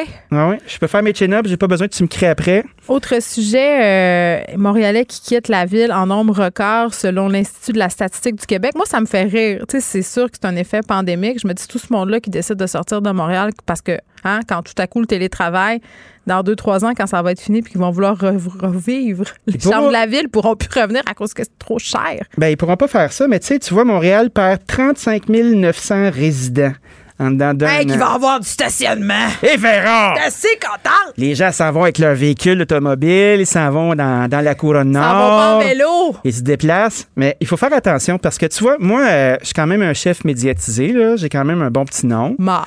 J'ai des restaurants. Puis je te dirais là, que je vis un moment, euh, un moment assez euh, d'impression. Je suis ébahi. J'ai parti un petit truc à Saint-Lambert en couronne, là. Puis tabarnak que ça roule. Ça Ben roule oui. du feu de Dieu. Là, il faut arrêter Puis- de se penser bon à Montréal puis de penser que les gens trendy, c'est juste sur le plateau. Là. Non, non, c'est à la grandeur du Québec à faire la tous nos gang. collègues. Tu vois, là, on a 3-4 TV, là. J'ai plein de mes clients qui sont là-dedans. Tout le monde a des belles maisons. On veut des Ils noms. sont là. On veut des noms. I I don't kiss and tell. Mais les gens sont là. Ils se déplacent. Ils ont plus le goût de traverser le pont. C'est du monde que je voyais jamais dans mes restos auparavant puis qui était bien excité puis bien content. Fait que je me dis, Christy, euh, est-ce ça. qu'il y a une suite? Est-ce qu'on peut s'installer puis faire des commerces en ville Moi, puis ils vont rouler que- quand tu es un jeune chef francophone? Je pense que oui, puis je pense que l'argument, justement, euh, moi, la seule affaire qui m'empêchait d'aller m'installer ailleurs, puis là, je peux pas y aller parce que, évidemment, j'ai des enfants en garde partagée, puis je, trou- je trouverais ça absolument. Ah, bien installé, là, Oui, puis c'est dégueulasse, là, tu t'en vas, là, ils font le voyagement, c'est chiant pour l'autre parent. Donc, moi, je suis prise à Montréal encore pour quelques années. Mais si ça demeure comme ça, la situation, et que le télétravail s'installe, parce que ça va changer nos habitudes euh, Mhm. de travail, pandémie ou pas, là, cette affaire-là, je pense qu'il y a des employeurs qui ont pogné de quoi, qui ont dit, je vais réduire mes frais euh, locatifs. Ben, tu sais, l'argument du trafic, être pogné dans le trafic de trois heures par jour, ça vient un peu de tomber. C'était pas mal le seul, tu sais. Fait que, est-ce que le prix des propriétés va augmenter aussi dans les couronnes de Montréal? C'était déjà commencé. Ben Je oui, pense c'est que ça va continuer. certain. Mais les gens, les gens s'installent. Je pense qu'on peut plus se fier sur la migration de la clientèle. Je crois que dans chaque petite poche qui sont Oui. densifiées, avec des, euh, des revenus qui sont élevés, les services ont été vers les gens. Euh, les centres d'affaires ont grossi. Les gens font du télétravail. Les gens ont plus nécessairement besoin de traverser de l'autre bord de la rivière puis se taper du trafic pour aller chez vous. La leçon qu'il faut retenir de ça, c'est quand tu crées une entreprise, crée-la pour ton quartier, peu importe où tu es. Ouais. Arrête de te fier sur tout le monde qui va venir d'un peu partout, là. On se termine euh, là-dessus, Dani. Est-ce que c'est une euh, idée que toi, tu. Vas-y, vas-y. vraiment t'en reparler? Ben, je l'ai pas avec moi, là. Qu'est-ce que tu veux? Il est Ah, pas j'entends pas. Est-ce que tu considères l'idée d'aller peut-être t'installer euh, en dehors de Montréal, d'aller habiter là, parce que toi, tu habites dans le Myland avec ta famille? Oh non, pas tout de suite. Ben, je te dirais que si j'étais pas si bien installé euh, dans le Myland, dans mon beau euh, cottage, puis tout ça, Pour les gens qui veulent accéder à la propriété, là, moi, ça, ça serait un pensée du bien. ben écoute, moi, je suis installé, je suis arrivé, euh, je l'ai, je m'en vais pas tant qu'il n'y a vraiment pas maxé out. Puis après ça, ben on verra bien. Mais si j'étais à, à refaire tout ça, euh, je pense que j'irais m'installer à Saint-Lambert. Et j'embrasse tout le monde de Saint-Lambert. On vous aime. Tout sauf Repentigny. Merci, Dani. Salut! Vous écoutez Geneviève Peterson. Cube Radio. On salue les gens de Repentigny par ailleurs. là. J'adore Repentigny, c'est extraordinaire. Euh, on est avec Madeleine Pilote Côté. Salut Madeleine. Geneviève. Bon, la pandémie a changé certes euh, notre façon de voir Montréal, plusieurs Montréalais qui désertent, a changé aussi notre rapport à la culture et surtout à la télévision. Oui, vraiment. Puis là, on est en janvier, les émissions recommencent, il y a des nouvelles émissions qu'on voit. Et janvier, il y a quoi d'excitant dans le paysage télévisuel. Puis euh, moi, je suis rendue avec mes petits programmes, là, Geneviève. Là, Oh non! Oh non, t'es devenue une madame! Oui, je suis devenue une madame, j'ai mes petits programmes, euh, puis là, je les écoute en même temps que tout le monde, j'écoute même les annonces. Puis il y a quelque chose de cool euh, avec le fait d'écouter des productions québécoises parce que moi, j'étais vraiment, euh, je m'étais alignée sur Netflix et sur les plateformes d'Amazon Prime. Tu sais, je regardais beaucoup de contenu anglophone, puis je me suis rendu compte que ça me manquait le contenu québécois. Fait Ben, j'ai fait un changement de cap. C'est vrai, et il y a quelque chose de rassurant dans le fait euh, de savoir que tu t'assois sur ton canapé en même temps que tout le monde et que tu vis les affaires en même temps que tout le monde. Moi, je me rappelle d'un temps glorieux où tout le monde écoutait Omerta. Tout le monde écoutait Lancé compte. Et moi, euh, ce sont les premières séries que j'ai écoutées avec mes parents. Tu sais, puis c'était élevé dans ce temps-là, là, Lancé compte. Hey, tu voyais un sein à un moment donné. Dans Omerta, on parlait de mafia. Tu sais, une espèce de sentiment de communauté que tu vis le soir devant ta télé. Je trouve que s'il y a une chose que le- les services de streaming nous ont enlevé, euh, c'est ce côté-là un peu de rassemblement. Ben oui, puis ce côté-là de rassemblement, il est important tout le temps, mais en pandémie, on en a besoin. Tu sais, ça contribue à notre santé mentale de se sentir comme tout le monde ensemble. Mm. C'est vraiment rendu un besoin essentiel la télé. Là, on a besoin de s'asseoir, de se sentir ensemble, puis d'avoir ce moment de, de détente là. là c'est très important. Oui, puis est-ce que c'est pour ça, euh, tu crois que le gouvernement Legault a décidé que les tournages allaient pouvoir se poursuivre euh, malgré que ça fasse pas l'affaire au reste des gens euh, dans le monde de la culture qui sont encore en train de se dire que la télé a un statut privilégié? Ben, je pense que oui. Je pense que ça a contribué euh, à la décision du gouvernement québécois par rapport à ça, là, de laisser les tournages euh, continuer. Euh, c'est sûr que, bon, moi, ça, ça, me réjouit, mais effectivement, je trouve ça plate un peu aussi pour les autres secteurs de la culture qui, qui ont été un peu oubliés. Mais c'est ça, dans la pandémie, il y a plusieurs secteurs qui sont oubliés. Là, on peut, on peut extrapoler ça un peu partout dans toutes les sphères de la société. Fait qu'on peut se réjouir que les tournages soient encore là, mais ayons, oui, une pensée pour les autres, les autres secteurs. Il n'y a plus de spectacles. On a demandé aux artistes de se réinventer, de se réinventer. Mais à Mané, tu peux pas vraiment toujours te réinventer. C'est un peu difficile à faire. Mais il y a des gens qui ont réussi à le faire. Dans le secteur de la musique, je pense à Émile Bilodeau qui a fait des, euh, des shows de pick-up, comme il appelait. Fait que lui, il partait, il se mettait avec son clavieriste, une guitare dans un, une boîte de pick-up, puis euh, les gens, il allait dans des villes, puis les gens le suivaient en vélo, à distance. Fait que c'était pas des gros shows, mais je pense que ça a contribué au fait qu'il a que gagné des, euh, euh, artiste masculin de l'année. Ouais. Est-ce que c'était des spectacles payants? Euh, je pense pas. C'est des spectacles euh, offerts par la ville puis tout ça. Donc, euh, ça. Non, je veux dire, est-ce que M. Bilodeau était rémunéré pour ses spectacles? Parce que moi, c'est un truc qui m'a inquiété, Madeleine, euh, au départ, là, puis c'était super populaire pendant la première vague au printemps dernier. Je sais pas si tu te rappelles, plusieurs artistes, euh, bon, répondant peut-être à l'appel du gouvernement de se réinventer ou voulant être présents sur leur plateforme pour euh, divertir leur public. Puis, tu sais, on va se le dire, là, on avait besoin de on avait besoin de se raccrocher à quelque chose. On commençait à se produire, euh, que ce soit sur Instagram, par le biais de live ou de live Facebook. Euh, on a vu toutes sortes d'initiatives, beaucoup d'humoristes qui ont donné, entre guillemets, du matériel, des chanteurs qui ont fait des spectacles. Je me dis, euh, c'est super intéressant. C'est vraiment le fun pour le public. Mais à un moment donné, est-ce que c'est pas un jeu dangereux que d'habituer les gens à la gratuité? Puis si tu brûles tout ton contenu gratuitement sur les médias sociaux, quand ça va recommencer à rouler, qu'est-ce que tu vas faire, tu sais? Oui, je suis vraiment d'accord pour les pour les artistes établis. C'est vrai que d'offrir du contenu comme ça gratuitement, mais ça habitue le public, puis on va s'attendre à ça, là, même quand la pandémie va être finie. Ben oui. On va se demander, euh, il est où Damien Robitaille? Il a pas nous faire des chansons. Il est où euh, mon service ça- après-vente? Il est où? Oui, c'est ça, exact. Mais aussi, ça a, euh, ça a contribué à des carrières pour des, euh, des jeunes humoristes. Des Mais Arnaud. Soli, ça l'a propulsé. Là. Ça allait déjà Ouais. très bien sa carrière, mais ça a pris une autre tournure avec les lives qu'il faisait sur Instagram à 9 h. Ouais, euh, il faisait des personnages. Euh, Moi, je les écoutais tous. Je me suis bidonnée. C'était hilarant. Une fois, ça, ça ralluait notre sentiment de communauté. Mais c'est ça, lui, je pense que oui, il va faire ça gratuitement, mais ça va l'aider aussi pour sa carrière. Ça va, ça va lui donner aussi des euh, de- plein de contrats, là, je pense, dans les prochaines années. Puis aussi, on pense à Mathieu Dufour qui a fait le Showrunner. Lui, c'était la case horaire juste avant. Les humoristes s'étaient parlé parce que c'était bien populaire sur euh, Instagram. Puis Mathieu, lui, c'était à 8 heures, de 8 à 9. Puis après, il y avait Arnaud de 9 à 10. Puis lui, Mathieu, pro- Mathieu Dufour proposait le showrunner. Fait que c'était un, un show. Plein puis Véronique. Cloutier euh, s'est mis de la partie, euh, l'a invité aussi sur son Instagram à elle. Donc, ça a fait euh, quand même euh, boule de neige sa carrière à lui aussi. Dis-moi, là, les tournages peuvent continuer, Madeleine, mais j'imagine que tourner en temps de pandémie, ça doit pas être évident. Il doit y avoir eu toutes sortes de situations un peu particulières. Là. Ben oui, ils doivent respecter certaines conditions. Euh, Ils ont leur visière euh, entre chaque take, comme on appelle, en Mm. chaque scène, en chaque moment où ils tournent. Fait que c'est un peu moins convivial, tu sais, pour ceux qui travaillent, mais la pandémie oblige. Oui, des ça. fois, c'est bizarre quand tu vois ça à l'écran, là, surtout en fiction, les gens sont loin. c'est ça, mais on s'habitue. Là, ils s'habituent. Tu sais, sur les plateaux de, de talk show où le monde discute, ben, ils sont, sont à deux mètres. Comme euh, je regardais deux filles le matin et l'autre jour, puis je veux dire, ils sont, sont super loin. La table est super grande, mais on comprend. Puis je pense que les gens euh, euh, s'en offusquent pas. Là, on, on s'ennuie pas nécessairement de cette proximité-là. On se rend compte que c'est pas nécessaire que, que les gens soient embarqués euh, un par-dessus l'autre sur les plateaux. Mais ce qui est un peu plus dommage, c'est euh, le public. Moi, je suis plus capable de, des gens euh, youp euh, des gens qu'on voit sur les webcams. Je trouve ça un peu impersonnel. Je, oui, ça a été comme une bonne solution.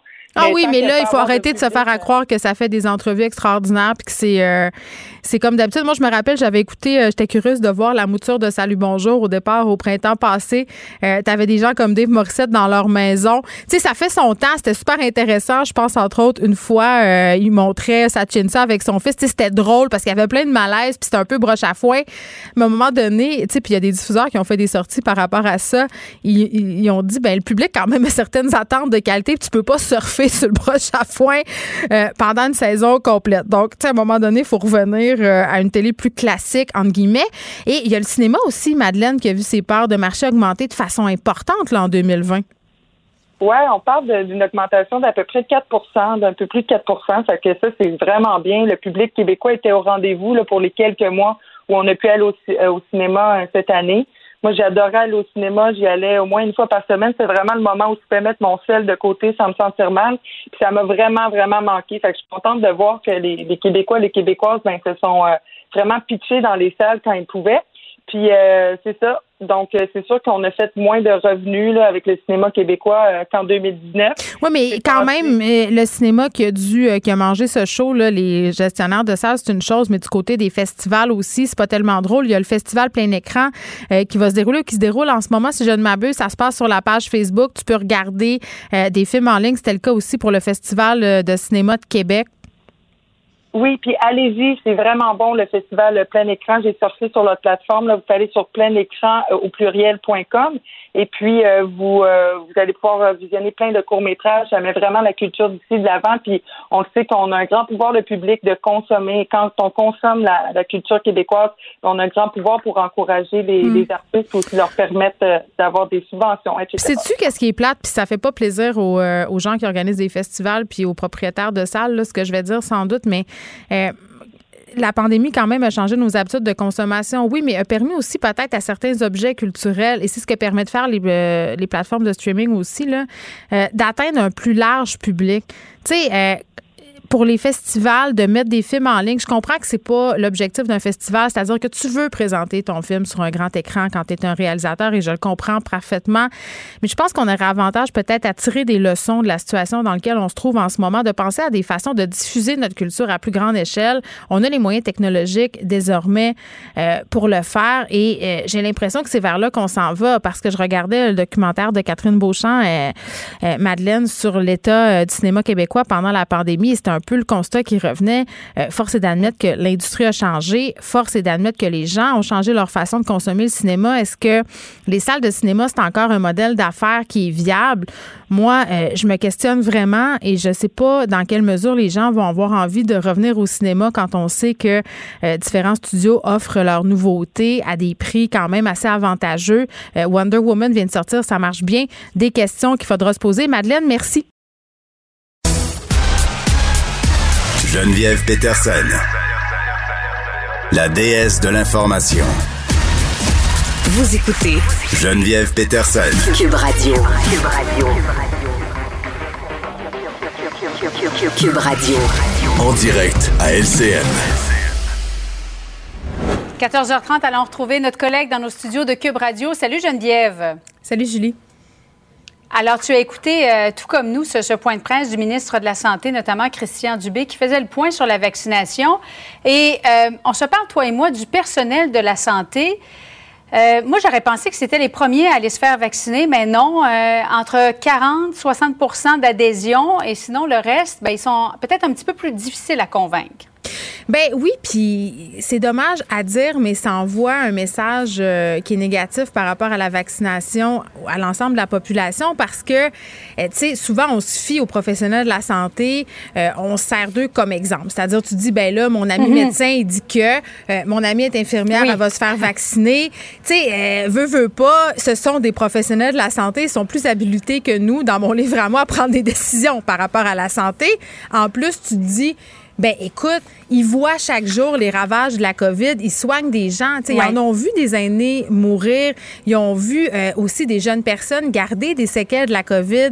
Euh, donc pourquoi pourquoi ils sont aussi nombreux à ne pas vouloir euh, se faire vacciner? C'est plate parce que tu sais, ce vaccin-là, on le voyait un peu, puis je sais pas si c'était comme moi, Julie, là, comme une espèce de solution pas miracle, mais une espèce de lumière au bout Ben, du ou à peu tunnel. près.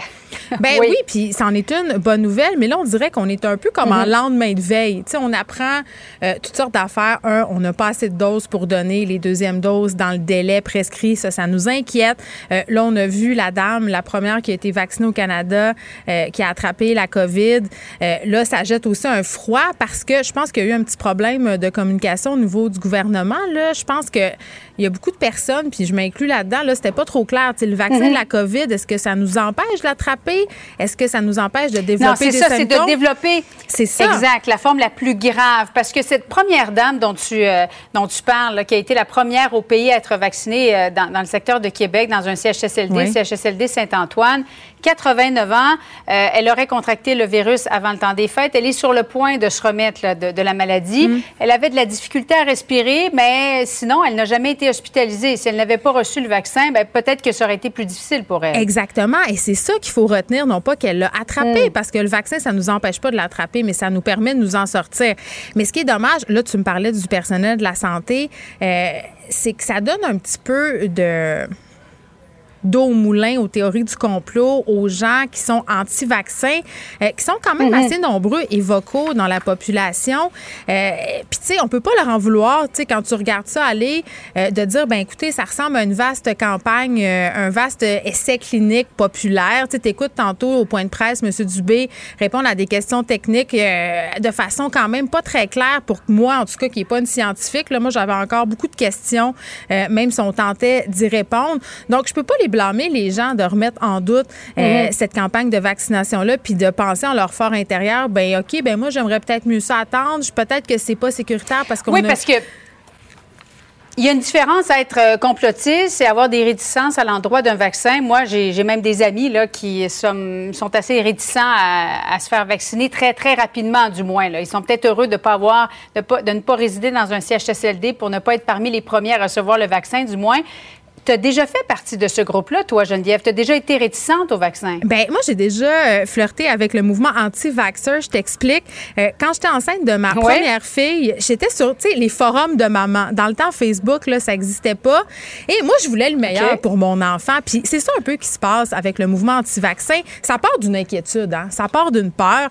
Euh, tu veux pas hypothéquer ta santé, tu veux être en bonne santé. Fait que moi je lisais des affaires, puis je lisais beaucoup euh, de témoignages, hein, des témoignages rien de scientifique de mères qui remettaient en question le calendrier vaccinal, qui, tu sais, le fameux vaccin 18 mois, rougeole, rubéole, machin, euh, qui fait plein d'effets Mhm. secondaires, tu sais. euh, Puis tout ça, il n'y a rien de prouvé. Puis là, tu lis ça, puis tu fais, mon Dieu, moi, je t'enseigne, je veux le meilleur pour mon enfant.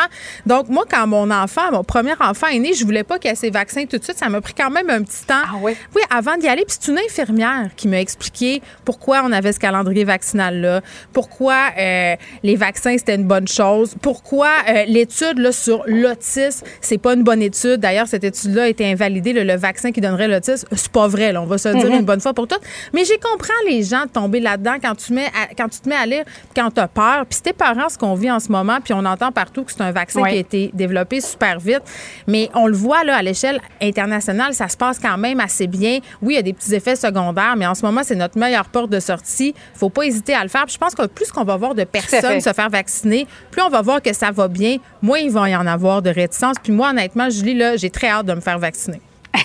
Idem, Geneviève. Je te suis 100% là-dessus. Merci beaucoup à toi et bon après-midi. Bye bye. Joignez-vous à la discussion. Appelez ou textez le 187 Cube Radio 1877 827 2346. Hello.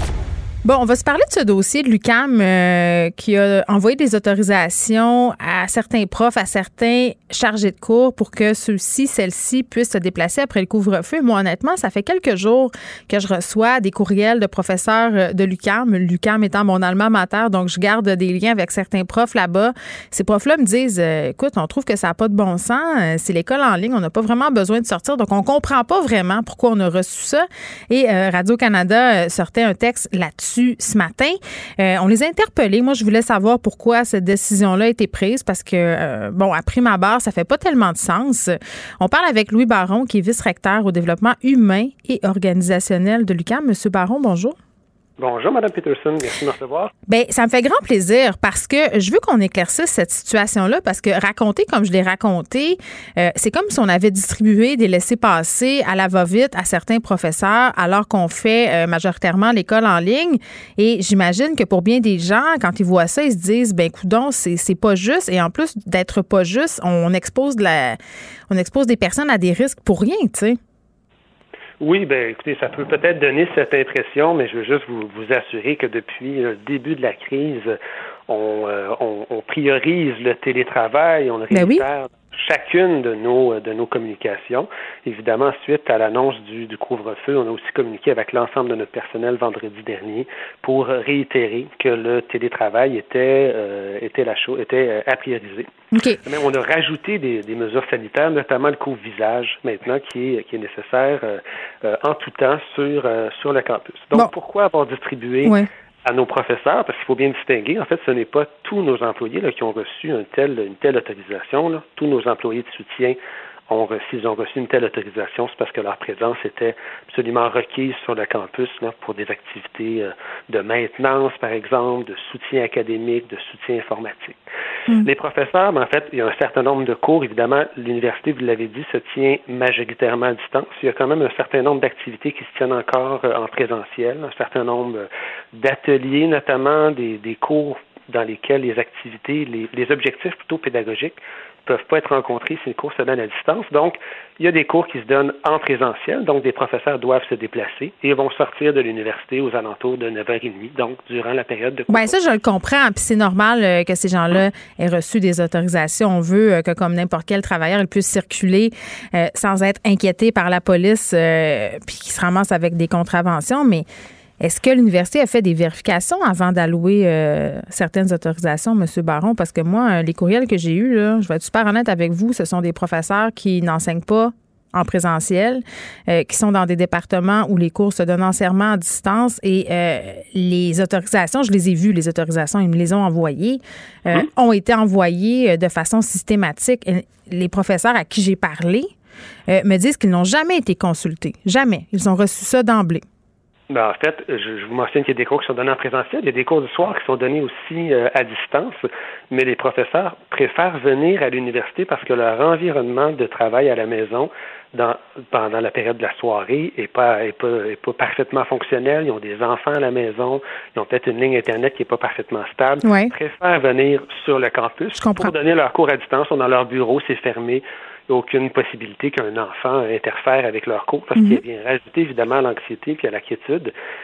Et aussi, mais c'est tout le volet des travaux de recherche aussi. Hein. Il y a des, euh, faut penser à tous ces professeurs de sciences, par exemple, qui travaillent avec euh, des cellules vivantes ou qui ont des instruments ou des machines qui euh, Mm. peuvent euh, briser à tout moment.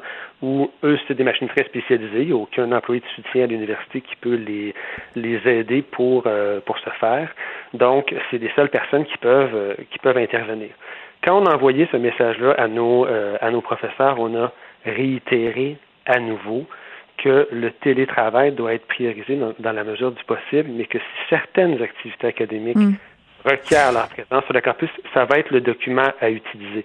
On rapproche, on, on, on, on, on réitère dans toutes nos communications que ça doit être fait avec beaucoup de parcimonie. Vous savez, depuis le mois de juin, euh, l'ensemble de nos professeurs peuvent venir sur le campus avec la surprésentation de leur carte. Et euh, malgré cette autorisation, il n'y en a pas beaucoup qui, euh, qui viennent. Donc, il n'y en a pas beaucoup qui devraient avoir eu cette autori- autorisation-là. Pourtant, il y en a 1148 professeurs de l'UQAM chargés de cours qui l'ont reçu. Et je comprends qu'il y a des professeurs qui veulent venir, qui manifestent le besoin de venir pour des raisons logistiques, des raisons techniques. N'empêche que ma question demeure. Il y a des professeurs qui n'en avaient pas besoin, qui n'ont jamais demandé ça, qui n'ont pas été consultés, qui ont reçu cette autorisation-là dans leur boîte courriel sans avoir rien demandé. Vous avez raison. Et dans la mesure où on leur, euh, on leur mentionne que durant le prochain mois, si certaines activités exigeaient qu'ils utilisent ce document-là, ils l'auront en leur possession. Ben, c'est comme si Lucam, euh, je m'excuse là, c'est comme si Lucam avait voulu un peu tourner les coins ronds, pas se badrer de faire des sondages, de faire des statistiques, puis de se dire, ben on va en donner, puis ils l'utiliseront à bon escient. C'est un peu ça. Ben, on s'est fié, on se fie effectivement au jugement de nos euh, de nos professeurs dans ce cas-ci. Dans la on, ré- on réitère les mêmes euh, les mêmes messages depuis. euh, vous savez, les professeurs ont euh, ont une ont une tâche qui est assez euh, atypique. Font, euh, font des travaux de recherche pour lesquels il est même difficile de juger si leur présence est nécessaire ou pas nécessaire sur le campus. Ils sont les, les- souvent les seuls à savoir si cette présence est, euh, est nécessaire. Donc, on a effectivement, on a fourni ce document-là et on réitère parcimonie, parcimonie, parcimonie. Oui, la ministre McCann vous a rappelé euh, l'ordre quand même responsable de l'enseignement supérieur. Est-ce que l'université va racheter sa politique par rapport à ces autorisations? Ben, en fait, quand, quand vous dites que la ministre nous a rappelé l'ordre, ce que la ministre McCann rappelle, c'est que ces autorisations doivent être utilisées avec parcimonie. C'est exactement ce qu'on euh, ce qu'on a mentionné. Mais aussi les envoyer euh, systématiquement, M. Baron, dans mon livre à moi, ça ne révèle pas de la parcimonie. Mais ce qu'on dit, c'est qu'elles doivent être utilisées. On ne parle pas de l'émission ici, on parle Mm. de la parcimonie. Euh, donc, euh, ce qu'on va faire, en fait, ce qu'on continue de faire, on, va, on va faire ce qu'on a, a toujours fait, c'est-à-dire qu'on va réitérer toute l'importance de faire du télétravail quand ces activités-là sont, euh, sont possibles. Vous savez que l'enseignement euh, supérieur est une, euh, est une activité, selon le- le gouvernement, qui est jugée essentielle et prioritaire. Et en ce sens-là, nos campus euh, continuent d'être ouverts après, euh, après le couvre-feu, parce qu'il y a des cours qui continuent de se donner. Il y a des activités de recherche qui continuent Mm. de se donner et de se, et de se produire aussi. Oui, mais les professeurs d'université ne sont pas des travailleurs essentiels. C'est peut-être là le malaise. L'enseignement supérieur est un et la recherche, dans la mesure où chaque professeur est un est également un chercheur, la recherche est considérée comme euh, un travail essentiel. Ben, regardez, là, je l'ai devant moi l'attestation de l'employeur, là, puis je veux pas, euh, en bon français, enculer des mouches. là. Euh, mais je vais vous lire un extrait. Euh, c'est signé euh, évidemment par José euh, Dumoulin. La personne identifiée dans ce document est reconnue par l'organisation que je représente comme étant une ressource essentielle à la réalisation de ses engagements ou activités prioritaires. Oui, tout à fait. Ce document-là, c'est le document qui est d'ailleurs fourni par le ministère. Oui, bien sûr, mais j'ai de la misère, moi, à me dire que les professeurs d'université sont des ressources essentielles à la réalisation de quoi que ce soit en ce moment lié à la COVID-19.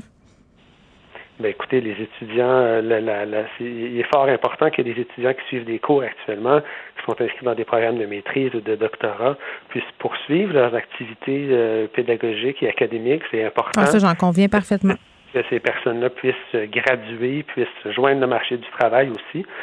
Donc, écoutez, c'est pas moi qui euh, c'est pas moi qui a décidé que la que la recherche ou que l'enseignement supérieur était une activité prioritaire et essentielle. Ceci dit, je, je seconde cette, euh, cette position. Ben, je pense qu'il faut faire euh, la distinction entre l'importance d'enseigner aux étudiants et des passe-droits qui, ont, qui semblent avoir été remis un peu de façon systématique. Là, il y a des gens qui ont des autorisations qui vont pouvoir euh, circuler. Euh, vous dites que vous fiez au bon jugement de vos professeurs, là, puis j'ose croire que les professeurs vont faire preuve d'un bon jugement. Et pour la plupart de ceux à qui j'ai parlé, n'ont pas l'intention de se revendiquer de ce passe-droit-là euh, pour des raisons personnelles, mais quand même. Je pense que du côté de votre université, et ça, c'était peut-être un jugement personnel. On aurait pu euh, faire un peu plus attention parce que ça paraît un peu mal, mais je comprends à la lueur euh, de ce que vous me dites que vous avez vraiment eu l'intention de remettre ça aux professeurs qui en avaient vraiment besoin pour y aller. Puis vous faites bien euh, de spécifier, M. Baron, qu'il y a certains profs, parce qu'on l'oublie souvent, qui peuvent pas enseigner à distance à la maison, euh, qui doivent se rendre à l'université. Évidemment, ces gens-là ont vraiment besoin de circuler. M. Baron, merci qui est vice-recteur au, au développement humain et organisationnel à l'Université du Québec à Montréal. Geneviève Peterson. Une animatrice pas comme les autres. Cube Radio. On est avec euh, Guillaume euh, Lavoie. Salut Guillaume. Allô, comment ça va? Écoute, ça va très bien. On continue à suivre euh, cette saga entourant le futur ex-président américain qui est devenu hier le premier président des États-Unis, mis en accusation deux fois dans un processus de destitution. Deux fois comme si une, c'était pas assez. Et, Puis là, on dit euh, jamais 203, mais ça pourra pas arriver.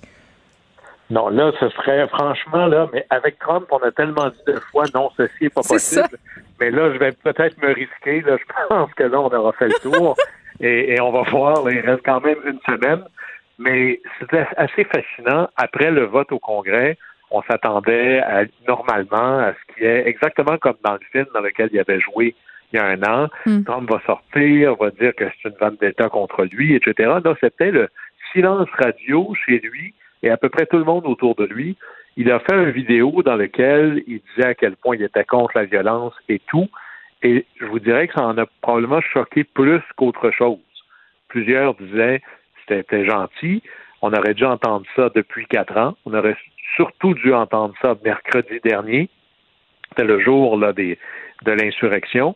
D'ailleurs, il va y avoir trois mercredis assez extraordinaires. hein. Insurrection, sept jours plus tard, accusation, sept jours plus tard, inauguration. Alors voilà notre triptyque. Là. On va avoir des gros euh, mercredis, mais tu sais, d'un point de vue stratégique, Trump n'a pas euh, ben, ben le choix euh, d'agir comme il le fait en ce moment, surtout que euh, ses entreprises sont menacées en ce moment. Il va tout perdre là, si ça continue.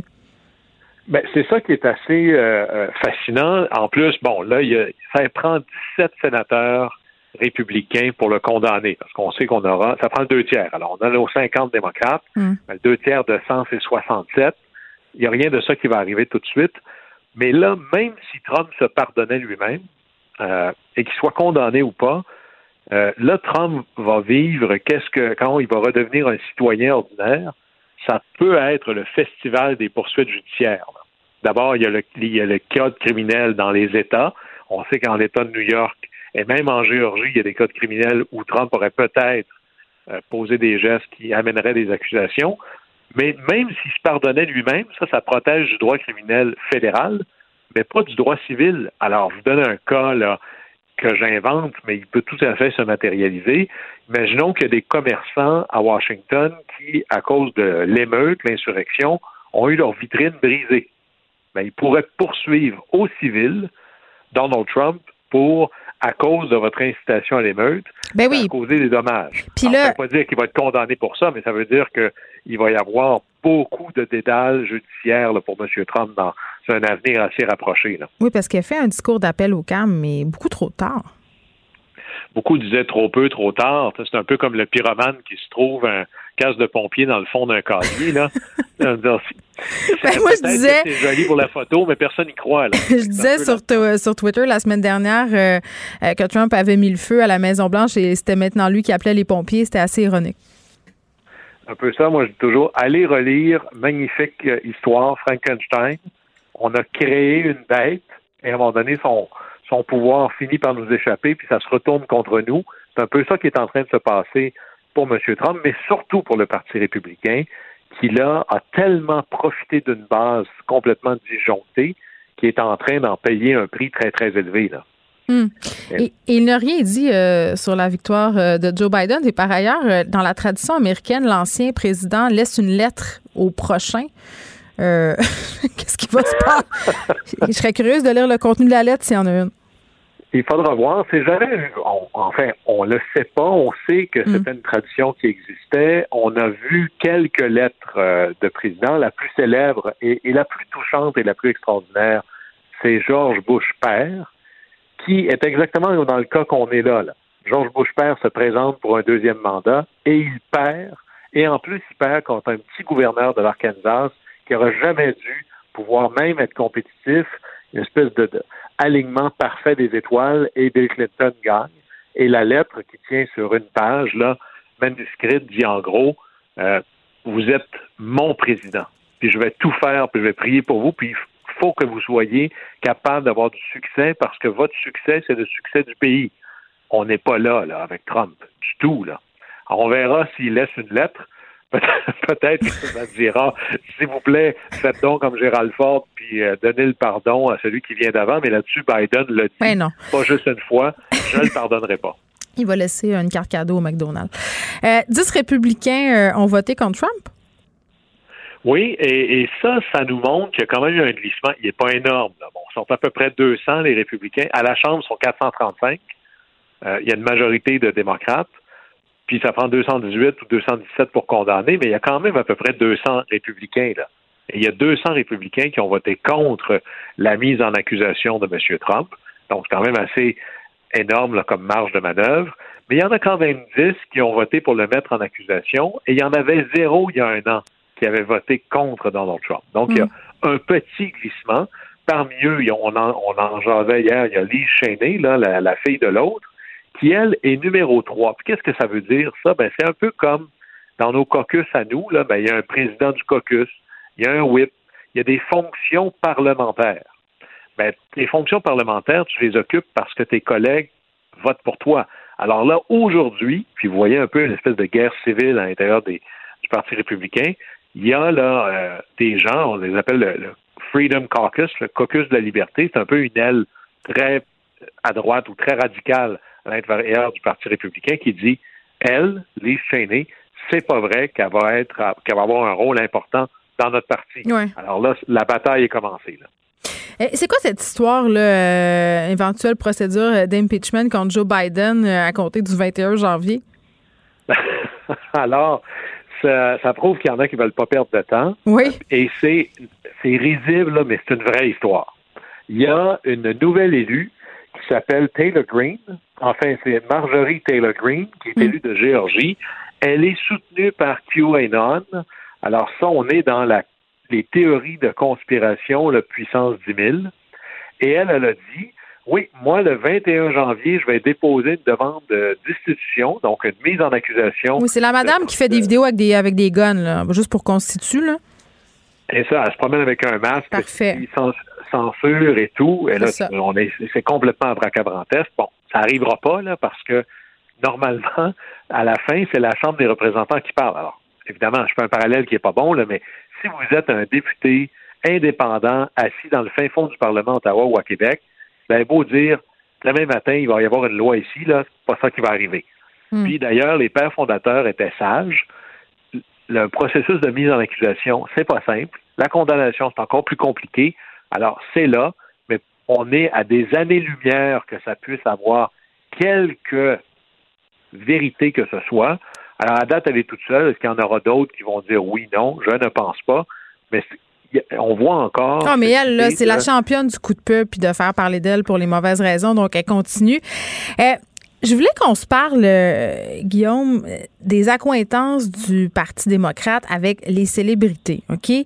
Euh, là, on va avoir l'inauguration euh, de Biden sous peu. On a révélé hier que ce serait Lady Gaga et J-Lo qui allaient performer lors de cette soirée-là. C'est une grande tradition, là, même le Parti républicain euh, le fait, mais je vois plusieurs commentateurs qui, depuis quelques mois, quelques années, remettent un peu en question la proximité que le parti avec des vedettes américaines. Euh, Est-ce qu'on envoie le bon message? Est-ce qu'on n'aurait pas avantage un peu à s'éloigner des people, comme disent les Français? Ah, mais ça, c'est, c'est toujours ça. Euh, D'ailleurs, le chien d'une certaine droite, euh, vous entendez souvent, là, euh, au Parti républicain, les gens hurler contre Hollywood. Parce que, un, il y a beaucoup, beaucoup, beaucoup d'argent là. C'est pas un hasard que, dans, même dans le temps d'Obama, expliquez-moi pourquoi il faisait ses soirées de financement à Hollywood plutôt qu'en banlieue de Washington. Ben, c'est parce qu'en banlieue de Washington, il n'y a pas de scène. L'argent, à coups de millions, ça se ramasse avec des producteurs, des artistes, on se fait prendre en photo. Il y a un peu de glamour là-dedans. Mais ça a déjà été la même chose quand, euh, par exemple, quand c'était Reagan, euh, vous aviez Michael Jackson qui allait se faire prendre en photo à la Maison-Blanche. Euh, Nat King Cole a déjà été, euh, lui c'était Kennedy, mais James Brown, le gars qui est branché sur le 220, là, lui il était au party d'inauguration de Nixon. Les Beach Boys étaient là pour Reagan. Alors, depuis toujours, tout le monde veut se coller sur soit le pouvoir, soit la célébrité, soit l'argent. Alors, faut pas se surprendre qu'il y ait une espèce de de- espèce d'accointance entre l'espèce Ouais, mais- de pouvoir cool à gauche et puis c'est un classique que les artistes sont toujours un peu plus à gauche. Regardez chez nous à une plus petite échelle, puis là j'en mets là. hein, Fais attention, là. Fais la- attention.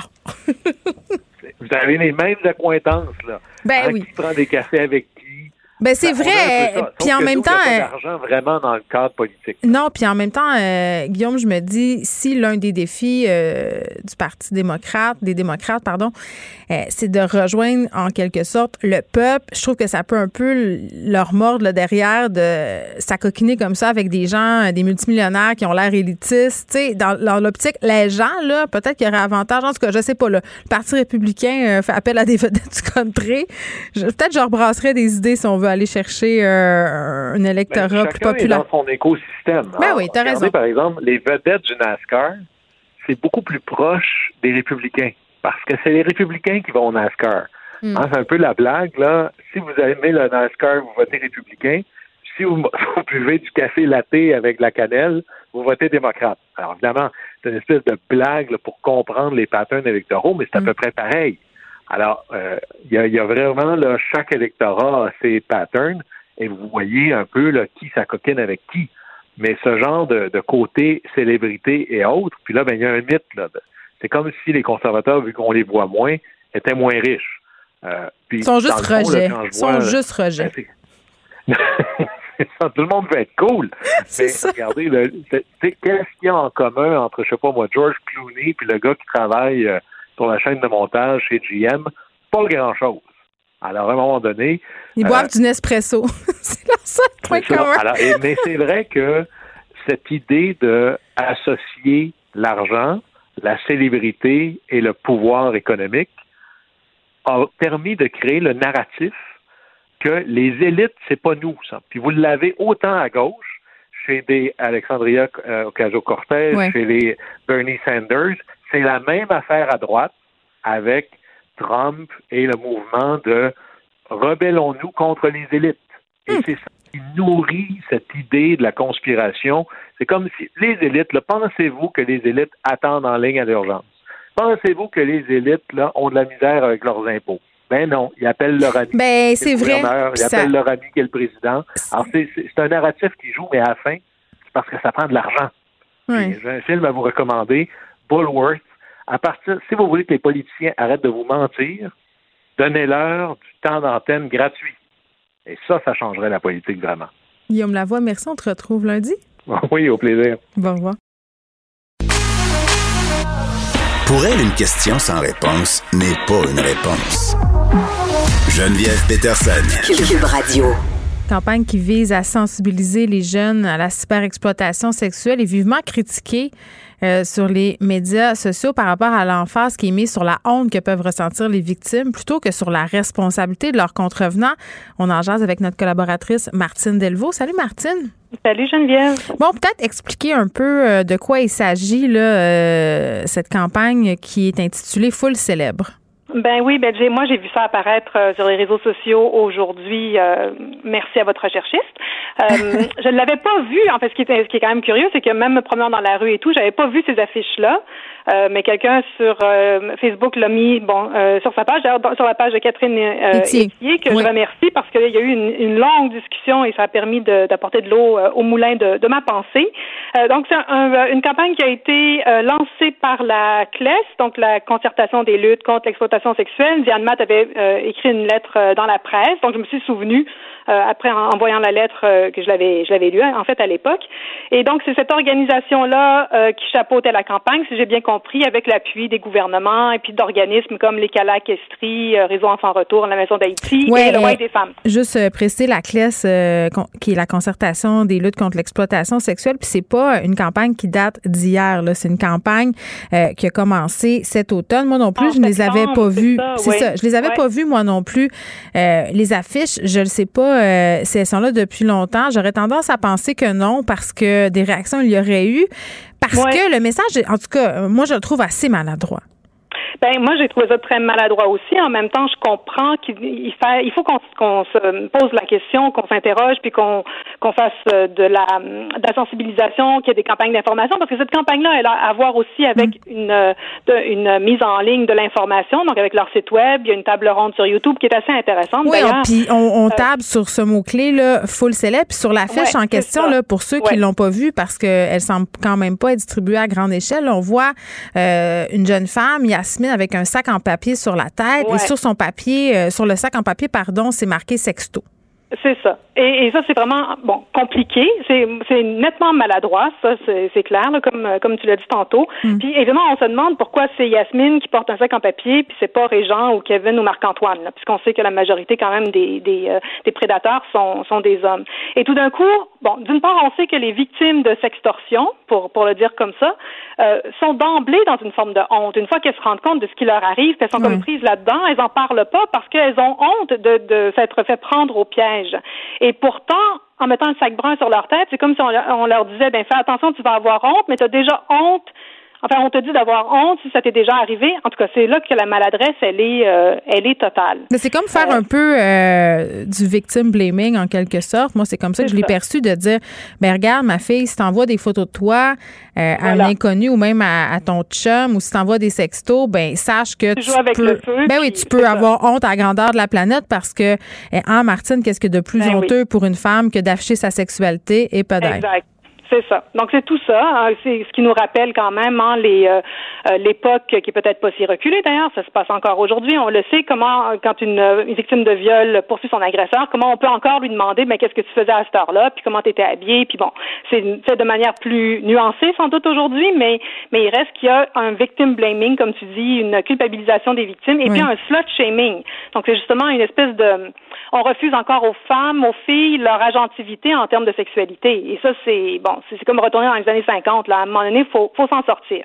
Puis par- moi, ça me fait beaucoup penser au code vestimentaire dans les écoles secondaires, même primaires, euh, qui encore là s'adresse toujours aux filles.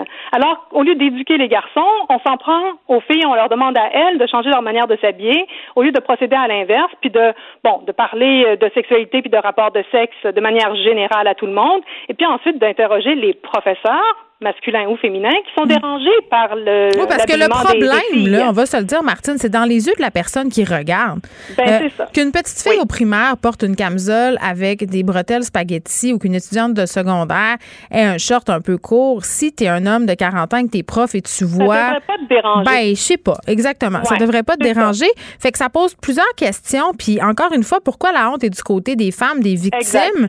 Pourquoi, euh, justement, comme tu as dit, c'est pas l'agresseur, euh, la personne qui partage les photos, justement, qui a le sac, euh, sa tête. Tu sais, à un moment donné, je me dis, est-ce qu'on est encore vraiment rendu là dans cette dichotomie de la Vierge et de la putain? Parce que ce que ça nous dit aussi, cette affiche-là, Ouais. c'est qu'il y a des bonnes filles et des mauvaises filles. Ben oui, absolument. Alors qu'on pose jamais la question de, des gars, des hommes qui sont euh, de l'autre côté de, de l'écran. Et c'est là qu'on aurait pu faire une campagne complètement différente et justement montrer euh, un, un jeune homme ou un homme, un homme plus âgé devant son écran en train de justement opérer, euh, un, tu sais, se- s'adonner à, à de la sextorsion. Donc il y a quelque chose là qui est comme un, un ratage permanent. On ne s'adresse pas aux hommes, on ne les responsabilise pas et on met pas la culpabilité du bon côté. Et ça, il me semble que ça doit cesser. Et en, en réfléchissant à, à cette campagne-là, je me suis souvenu d'une campagne, puis là, ça date là parce que je me souviens de l'avoir vue On était dans le printemps, euh, printemps érable, donc c'est 2012, et c'était une campagne qui était, euh, qui avait été menée en- dans l'Ouest, c'est qu'en Alberta et en Colombie-Britannique, et ça s'intitulait Don't be that guy. Donc, sois pas ce gars-là. Et les photos que j'ai retrouvées en ligne, bon, montraient, euh, euh, je sais pas moi, deux, deux garçons en train de, de vouloir euh, prendre une fille, la séduire d'une manière ou d'une autre, alors qu'elle est euh, clairement sous influence. Mettons, elle, avait bu ou bon, ou Ouais, elle est je me rappelle de ça. ou- Ouais. Ouais, et c'était une campagne choc. Ça avait été très, euh, euh, ça avait été très euh, remarqué. Ça a été repris en Irlande, en Australie. C'est vraiment un des bons coups, euh, on pourrait dire, de marketing pour euh, informer et, et sensibiliser à l'agression sexuelle. Ils disent que dans les six mois après, il y a eu une baisse du nombre de violences, de cas de violence sexuelle à Vancouver de 10% Bon, c'est quand même énorme, euh, alors que ça n'avait pas bougé ce chiffre-là depuis des années. Donc, il y a quelque chose à faire dans, dans la manière de, de mener ces campagnes-là. Bon, que celle-ci soit maladroite, moi, je le concède. Je sais combien c'est difficile et compliqué d'arriver à Oui, mettre mais en- toi, toi, t'as même un malaise avec le titre de la campagne, faut le célèbre.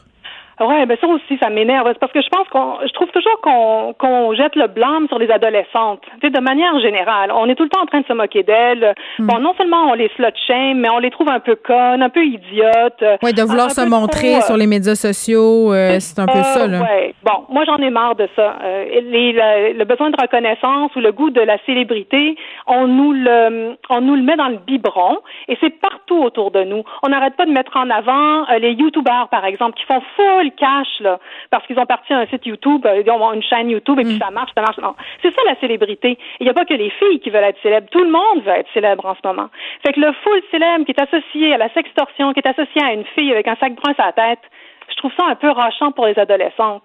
Donc, puis encore là, je veux pas jeter le blâme. Je sais combien c'est compliqué, mais il me semble que. Mais Ben, moi, que je, là, y a je veux qu'on essaie, je veux qu'on essaie de parler euh, à l'agence euh, qui a mis sur pied cette campagne de pub-là euh, pour savoir c'était quoi leur intention. Puis je me demande comment on a pu passer à côté euh, de ce Ben, message-là. ouais. Puis Ouais. je reviens sur ce que tu as dit tantôt sur la campagne euh, dans la région de Vancouver, Don't be that guy, euh, ne sois pas ce gars-là. Euh, Les Ouais. hommes quand même qui disent rapidement, hey, moi je suis pas ce genre de gars-là, là, je suis pas Ouais, ce genre de gars-là, je fais pas ça moi. Oui, ben voilà, hein. Ça c'est tout le temps. euh, c'est comme quand il y a eu la campagne Not All Men parce qu'il y avait eu une tuerie aux États-Unis, puis vite, vite, vite, les gars ont- ont- sont comme montés aux barricades pour dire non, mais c'est pas tous les hommes qui sont comme ça. Ouais. Non, mais ce qui est intéressant, c'est que souvent les bons gars vont quand même poser des gestes qui sont pas acceptables. Il y a quand même des gestes de violence sexuelle qui sont posés par des soi-disant bons gars. Fait que là, j'attends avec impatience un nouveau film qui sort. euh, bon, il est, il on peut le, le louer en ce moment sur iTunes. Il vient de sortir, qui s'intitule Promising Young Woman, et qui est, où le rôle principal est joué par Kerry Mulligan, qui est une, une grande actrice, et où il s'agit justement d'une fille qui euh, prend au piège ces soi-disant bons gars. Euh, elle fait semblant d'être euh, euh, sous l'effet de l'alcool et, euh, et ils essayent de, de euh, tirer avantage d'elle, comme on dit là. Je, je le traduis mal, mais de profiter de- du fait qu'elle est euh, qu'elle est sous l'effet de l'alcool. Et là, elle euh, les confronte, elle sort de son état. Évidemment, elle leur révèle qu'elle est complètement euh, euh, en possession de ses moyens et elle leur dit vous voyez, euh, vous me dites que vous êtes un bon gars, mais regardez ce que vous étiez prêt à faire. Et là, elle, euh, je pense qu'elle inscrit leur nom dans un, un petit carnet noir. Et Donc, comme un, Ça plaira un- pas, un- euh. un truc de vengeance là, mais Ouais. euh, mais bon, mais en même temps, ça pose la question de ce soi-disant bon gars. Oui. Intéressant. Puis en même temps, euh, cette campagne-là est à côté de la plaque. On est dans, comme le soulignait Catherine Etier dans sa publication, on, on espérait qu'on qu'on soit un peu dans une discussion sur la déculpabilisation des jeunes filles, Ben euh, aussi des jeunes filles, puis l'espèce de reprise de contrôle de la parole. Euh, moi, j'ai hâte qu'on regarde la violence sexuelle pour ce qu'elle est, puis qu'on qu'on s'adresse aux femmes de la bonne façon. Tu sais, qu'on arrête de Ben. les voir comme étant la source du problème finalement, parce que ô combien objet de désir et de convoitise. Puis là, on va se laisser ouais, là-dessus. Ouais. Mais, Ouais. mais tu On les infantilise beaucoup. Puis bon, moi, j'ai vraiment hâte qu'on considère que la violence sexuelle, c'est vraiment un problème de santé publique. Là. Hmm. Donc, que ça concerne tout le monde. Ben, très bien dit. Martine, on se retrouve dans deux semaines. Merci. Bye. À Bye. bientôt. Geneviève Peterson. Une animatrice pas comme les autres. Cube Radio. On est avec Vincent Dessureau. Salut, Vincent. Salut. Écoute, j'avais envie qu'on fasse un peu le point sur les tests rapides parce que moi, je dois avouer, t'es un peu mêlé. Oui. J'ai lu des affaires sur. Hey, on peut aller. C'est normal. On peut aller cracher sur un carton dans des centres euh, de testage X, dans le coin euh, de Laval notamment. Là. Euh, puis je, faisais une entrevue avec le ministre Roberge en début de semaine sur la possibilité de, de faire des tests rapides dans les écoles parce que ça fait peur aux enfants, euh, rentré jusque Euh, dans oui. le profond Ça fait peur à- même à des adultes. Moi, j'ai très, très peur. Pour vrai, je suis terrorisée. Je veux pas oublier mes souvenirs d'enfance. J'ai pas envie. Euh, oui, je l'ai vécu une fois, c'est quand même pas si pire, mais c'est pas euh, agréable, Ma on va fille, se de, le dire. ma fille de 14 ans le fait, puis ça a l'air que c'est bien désagréable, mais non- nonobstant ça, c'est clair que les tests rapides, ça serait peut-être une solution pour la- les écoles, mais euh, ce qu'il me dit, c'est que l'efficacité serait pas aussi grande, mais là, c'est plus compliqué que ça. Là. Il y a Oui. une méthode, en tout cas. Ben, d'ailleurs, pour les, d'ailleurs, pour les écoles, c'est encore plus compliqué pour plein de raisons. Là. Vous dire que euh, vous dire, le dossier des tests rapides, c'est qu'au Québec, on a deux, enfin, on a il y a un 2,4 millions de tests rapides là, qui sont euh, tablettés au Québec. Donc, on disait pourquoi on n'utilise pas les tests rapides? Et là, on nous disait au, euh, du côté de la santé publique au Québec, Dr Arruda, qu'on faisait nos propres expertises et tout ça. Même Eh le fédéral poussait le Québec pour les utiliser. L'opposition euh, à l'Assemblée nationale, euh, entre autres le Parti Pourquoi on est libéral. toujours à part des autres? Docteur Arruda, il est rebelle ou quoi? Il veut jamais se conformer, il veut jamais. euh, c'est comme le, Ben, le dernier des Mohicans de la santé publique. Qu'est-ce qui se passe? Le gouvernement a fait un comité d'experts alors pour évaluer un peu ce dossier-là. Et là, ils arrivent avec leur rapport qui a été rendu public aujourd'hui. Et finalement, ce qu'on apprend, c'est que les tests rapides pourront être déployés au Québec. Mais, nous niaises-tu? Tu sais, je veux dire, tout le monde le disait. Pourquoi, pourquoi Oui. ça prend un rapport? Ben, en fait, c'est que c'est tout le débat à savoir parce que les tests rapides, c'est moins fiable. Donc, c'est moins fiable que les tests en laboratoire qu'on a depuis euh, longtemps au Québec, là, justement, les couvillons, puis t'attends deux jours à, euh, des fois, sept jours là, pour avoir le résultat. Euh, ces tests-là, ça se fait, bon, dans certains cas, en 15 minutes ou même moins. Euh, le problème, c'est qu'il y a à peu près un 30% de cas qui ne seront pas détectés. Donc, des faux négatifs. des faux négatifs et des faux positifs aussi à travers Ah, ça. Évidemment, ça, c'est moins intéressant. faux, ben, faux positif, c'est moins dangereux. Ouais. Ça te fait que tu restes chez vous pour rien. Euh, mais tu vas aller généralement te faire faire le vrai test après qui va me dire, ben, finalement, tu l'as pas. Mais les faux négatifs, c'est quand même dangereux parce que tu, pour certains, tu vas te dire, ben, parfait, je l'ai pas. Hmm. Et tu peux euh, le donner à plein de monde. Alors, il faut vraiment garder ça en tête que c'est c'est peu fiable. Par contre, la rapidité extraordinaire compense dans certaines situations, c'est un peu ce que le, le- le- le- le- le comité d'experts dit, la rapidité est tellement plus rapide, ça compense un peu pour le manque de, OK, de- de- excuse-moi. de Non, non. précision. euh, euh, on, on rétropédalons un peu. Oui, là, la rapidi- Non, mais la rapidité plus rapide, là, je veux bien. Mais mise en situation. Mettons que demain, euh, je soupçonne un de mes 800 enfants d'avoir la COVID. On y fait le test de salive. C'est beau, il est négatif. C'est un faux négatif. Là, on est environ 18 000 parents autour de lui, autres enfants, Oui. à continuer à aller travailler. Moi, je suis ici, Vincent, je te tous d'en face, ta pogne, tu comprends-tu? On n'est pas plus avancé. Tout à fait. C'est pour ça que d'ailleurs, la partie dans les écoles, c'est un peu plus compliqué. D'ailleurs, on dit euh, c'est compliqué d'avoir les autorisations des parents, c'est compliqué d'avoir du personnel parce que c'est pas nécessairement des machines. Tu es capable de faire beaucoup, beaucoup de tests. Euh, C'est rapide, mais il faut quand même que tu fasses ton test là, en 15 minutes quand tu as 2000 enfants. euh, c'est pas nécessairement si simple que ça. Euh, là où ça peut être utile, par contre, c'est des suivis, entre autres, lors d'éclosions majeures ou des régions, par exemple, où on on n'a pas assez de capacité de test, où on a où on est surchargé, où les délais sont trop longs aussi. Des régions où, par exemple, tu te retrouves avec une semaine de délai et pour avoir les ajouts de ces tests rapides-là, et aussi dans certains milieux de travail, on peut s'imaginer dans des milieux de soins où tu vas faire ton test, il y a des employés, tu fais des tests réguliers, et oui, là, tu as un 30 qui, qui peut passer, mais s'il y a une éclosion, tu es capable de t'en rendre compte. C'est comme si on les avait, puis qu'on les avait payés, puis qu'on se dit, ben écoute, tant qu'à les avoir. Ben, on va les dépenser, mais reste qu'admettons ici à, admettons ici à Cube, là, où on n'a pas eu aucun cas. euh, Hey, touche vraiment du on, bois. on touche du bois. Admettons, on est tous testés régulièrement avec ce test-là. Je comprends que ça se peut que tu l'aies, toi, puis que tu passes à travers. Mais si m- on est plusieurs à l'avoir, Ouais, éventuellement, le test rapide, il va. quelque chose, euh, qu'on capte une positivité parmi Ouais, le nombre le d'employés. test rapide va permettre de te dire il y a un problème, puis ensuite, tu peux aller faire tester Ah, tout le monde. On va aller se faire pénétrer par les couvillons. Ben là, après, c'est ça, faut que tu passes. La plupart des gens vont passer quand même par les couvillons après. Mais ça permet un peu d'avoir un son de cloche sur l'état de la situation dans certains endroits. Alors, on pourrait voir le déploiement de tout ça euh, sous peu parce que les tests sont là. Il y a des tests un peu différents là, qui ont leurs particularités. Le, le rapport euh, évaluait tout ça. Donc, c'est utile, mais dans certains cas bien précis, il faudra pas prendre le, le, le diagnostic. Enfin, faut pas prendre ça comme un diagnostic, justement, mais comme un. Bon, nous voilà, Une idée. nous voilà éclairés, peut-être pas rassurés, mais bon. Euh, L'ensemble de la France qui sera sous l'effet d'un couvre-feu à compter de samedi, eux ont décidé de commencer ça à 18 heures. Ouais, euh, pour ceux qui trouvent qu'ici c'est la grande les Français vont capoter. et qu'il y a juste euh, M. Arruda et M. Legault là, qui sont sévères comme ça, sachez qu'il y a dans plein de pays, là, on serre la vis beaucoup. Euh, la France, il y avait 25% des départements étaient déjà sous couvre-feu. Là, on étend ça à toute la France. 18 heures, c'est euh, la fermeture. Euh, les écoles, comme chez nous, ça demeure ouvert. Par contre, avec un paquet de règles, euh, d'ailleurs, un paquet de tests, on fait un million de tests par mois dans les écoles. On d'annoncer 21 000 cas aujourd'hui en France. Donc, situation complexe qui amène. Le but, entre autres, est d'empêcher l'arrivée de ces nouveaux variants de l'Afrique et du Royaume-Uni. Alors, c'est pour ça qu'on doit être sévère envers les Français. Les Français qui devront s'encabaner de 18 heures à? 18 heures, bonne question. On le sait pas, au lendemain. Au, lan- au lendemain. Allô, au champ du coq. Vincent Destro, merci. On te retrouve avec Mario dans quelques instants. Euh, merci d'avoir été là, tout le monde. À demain, 13h. Cube Radio.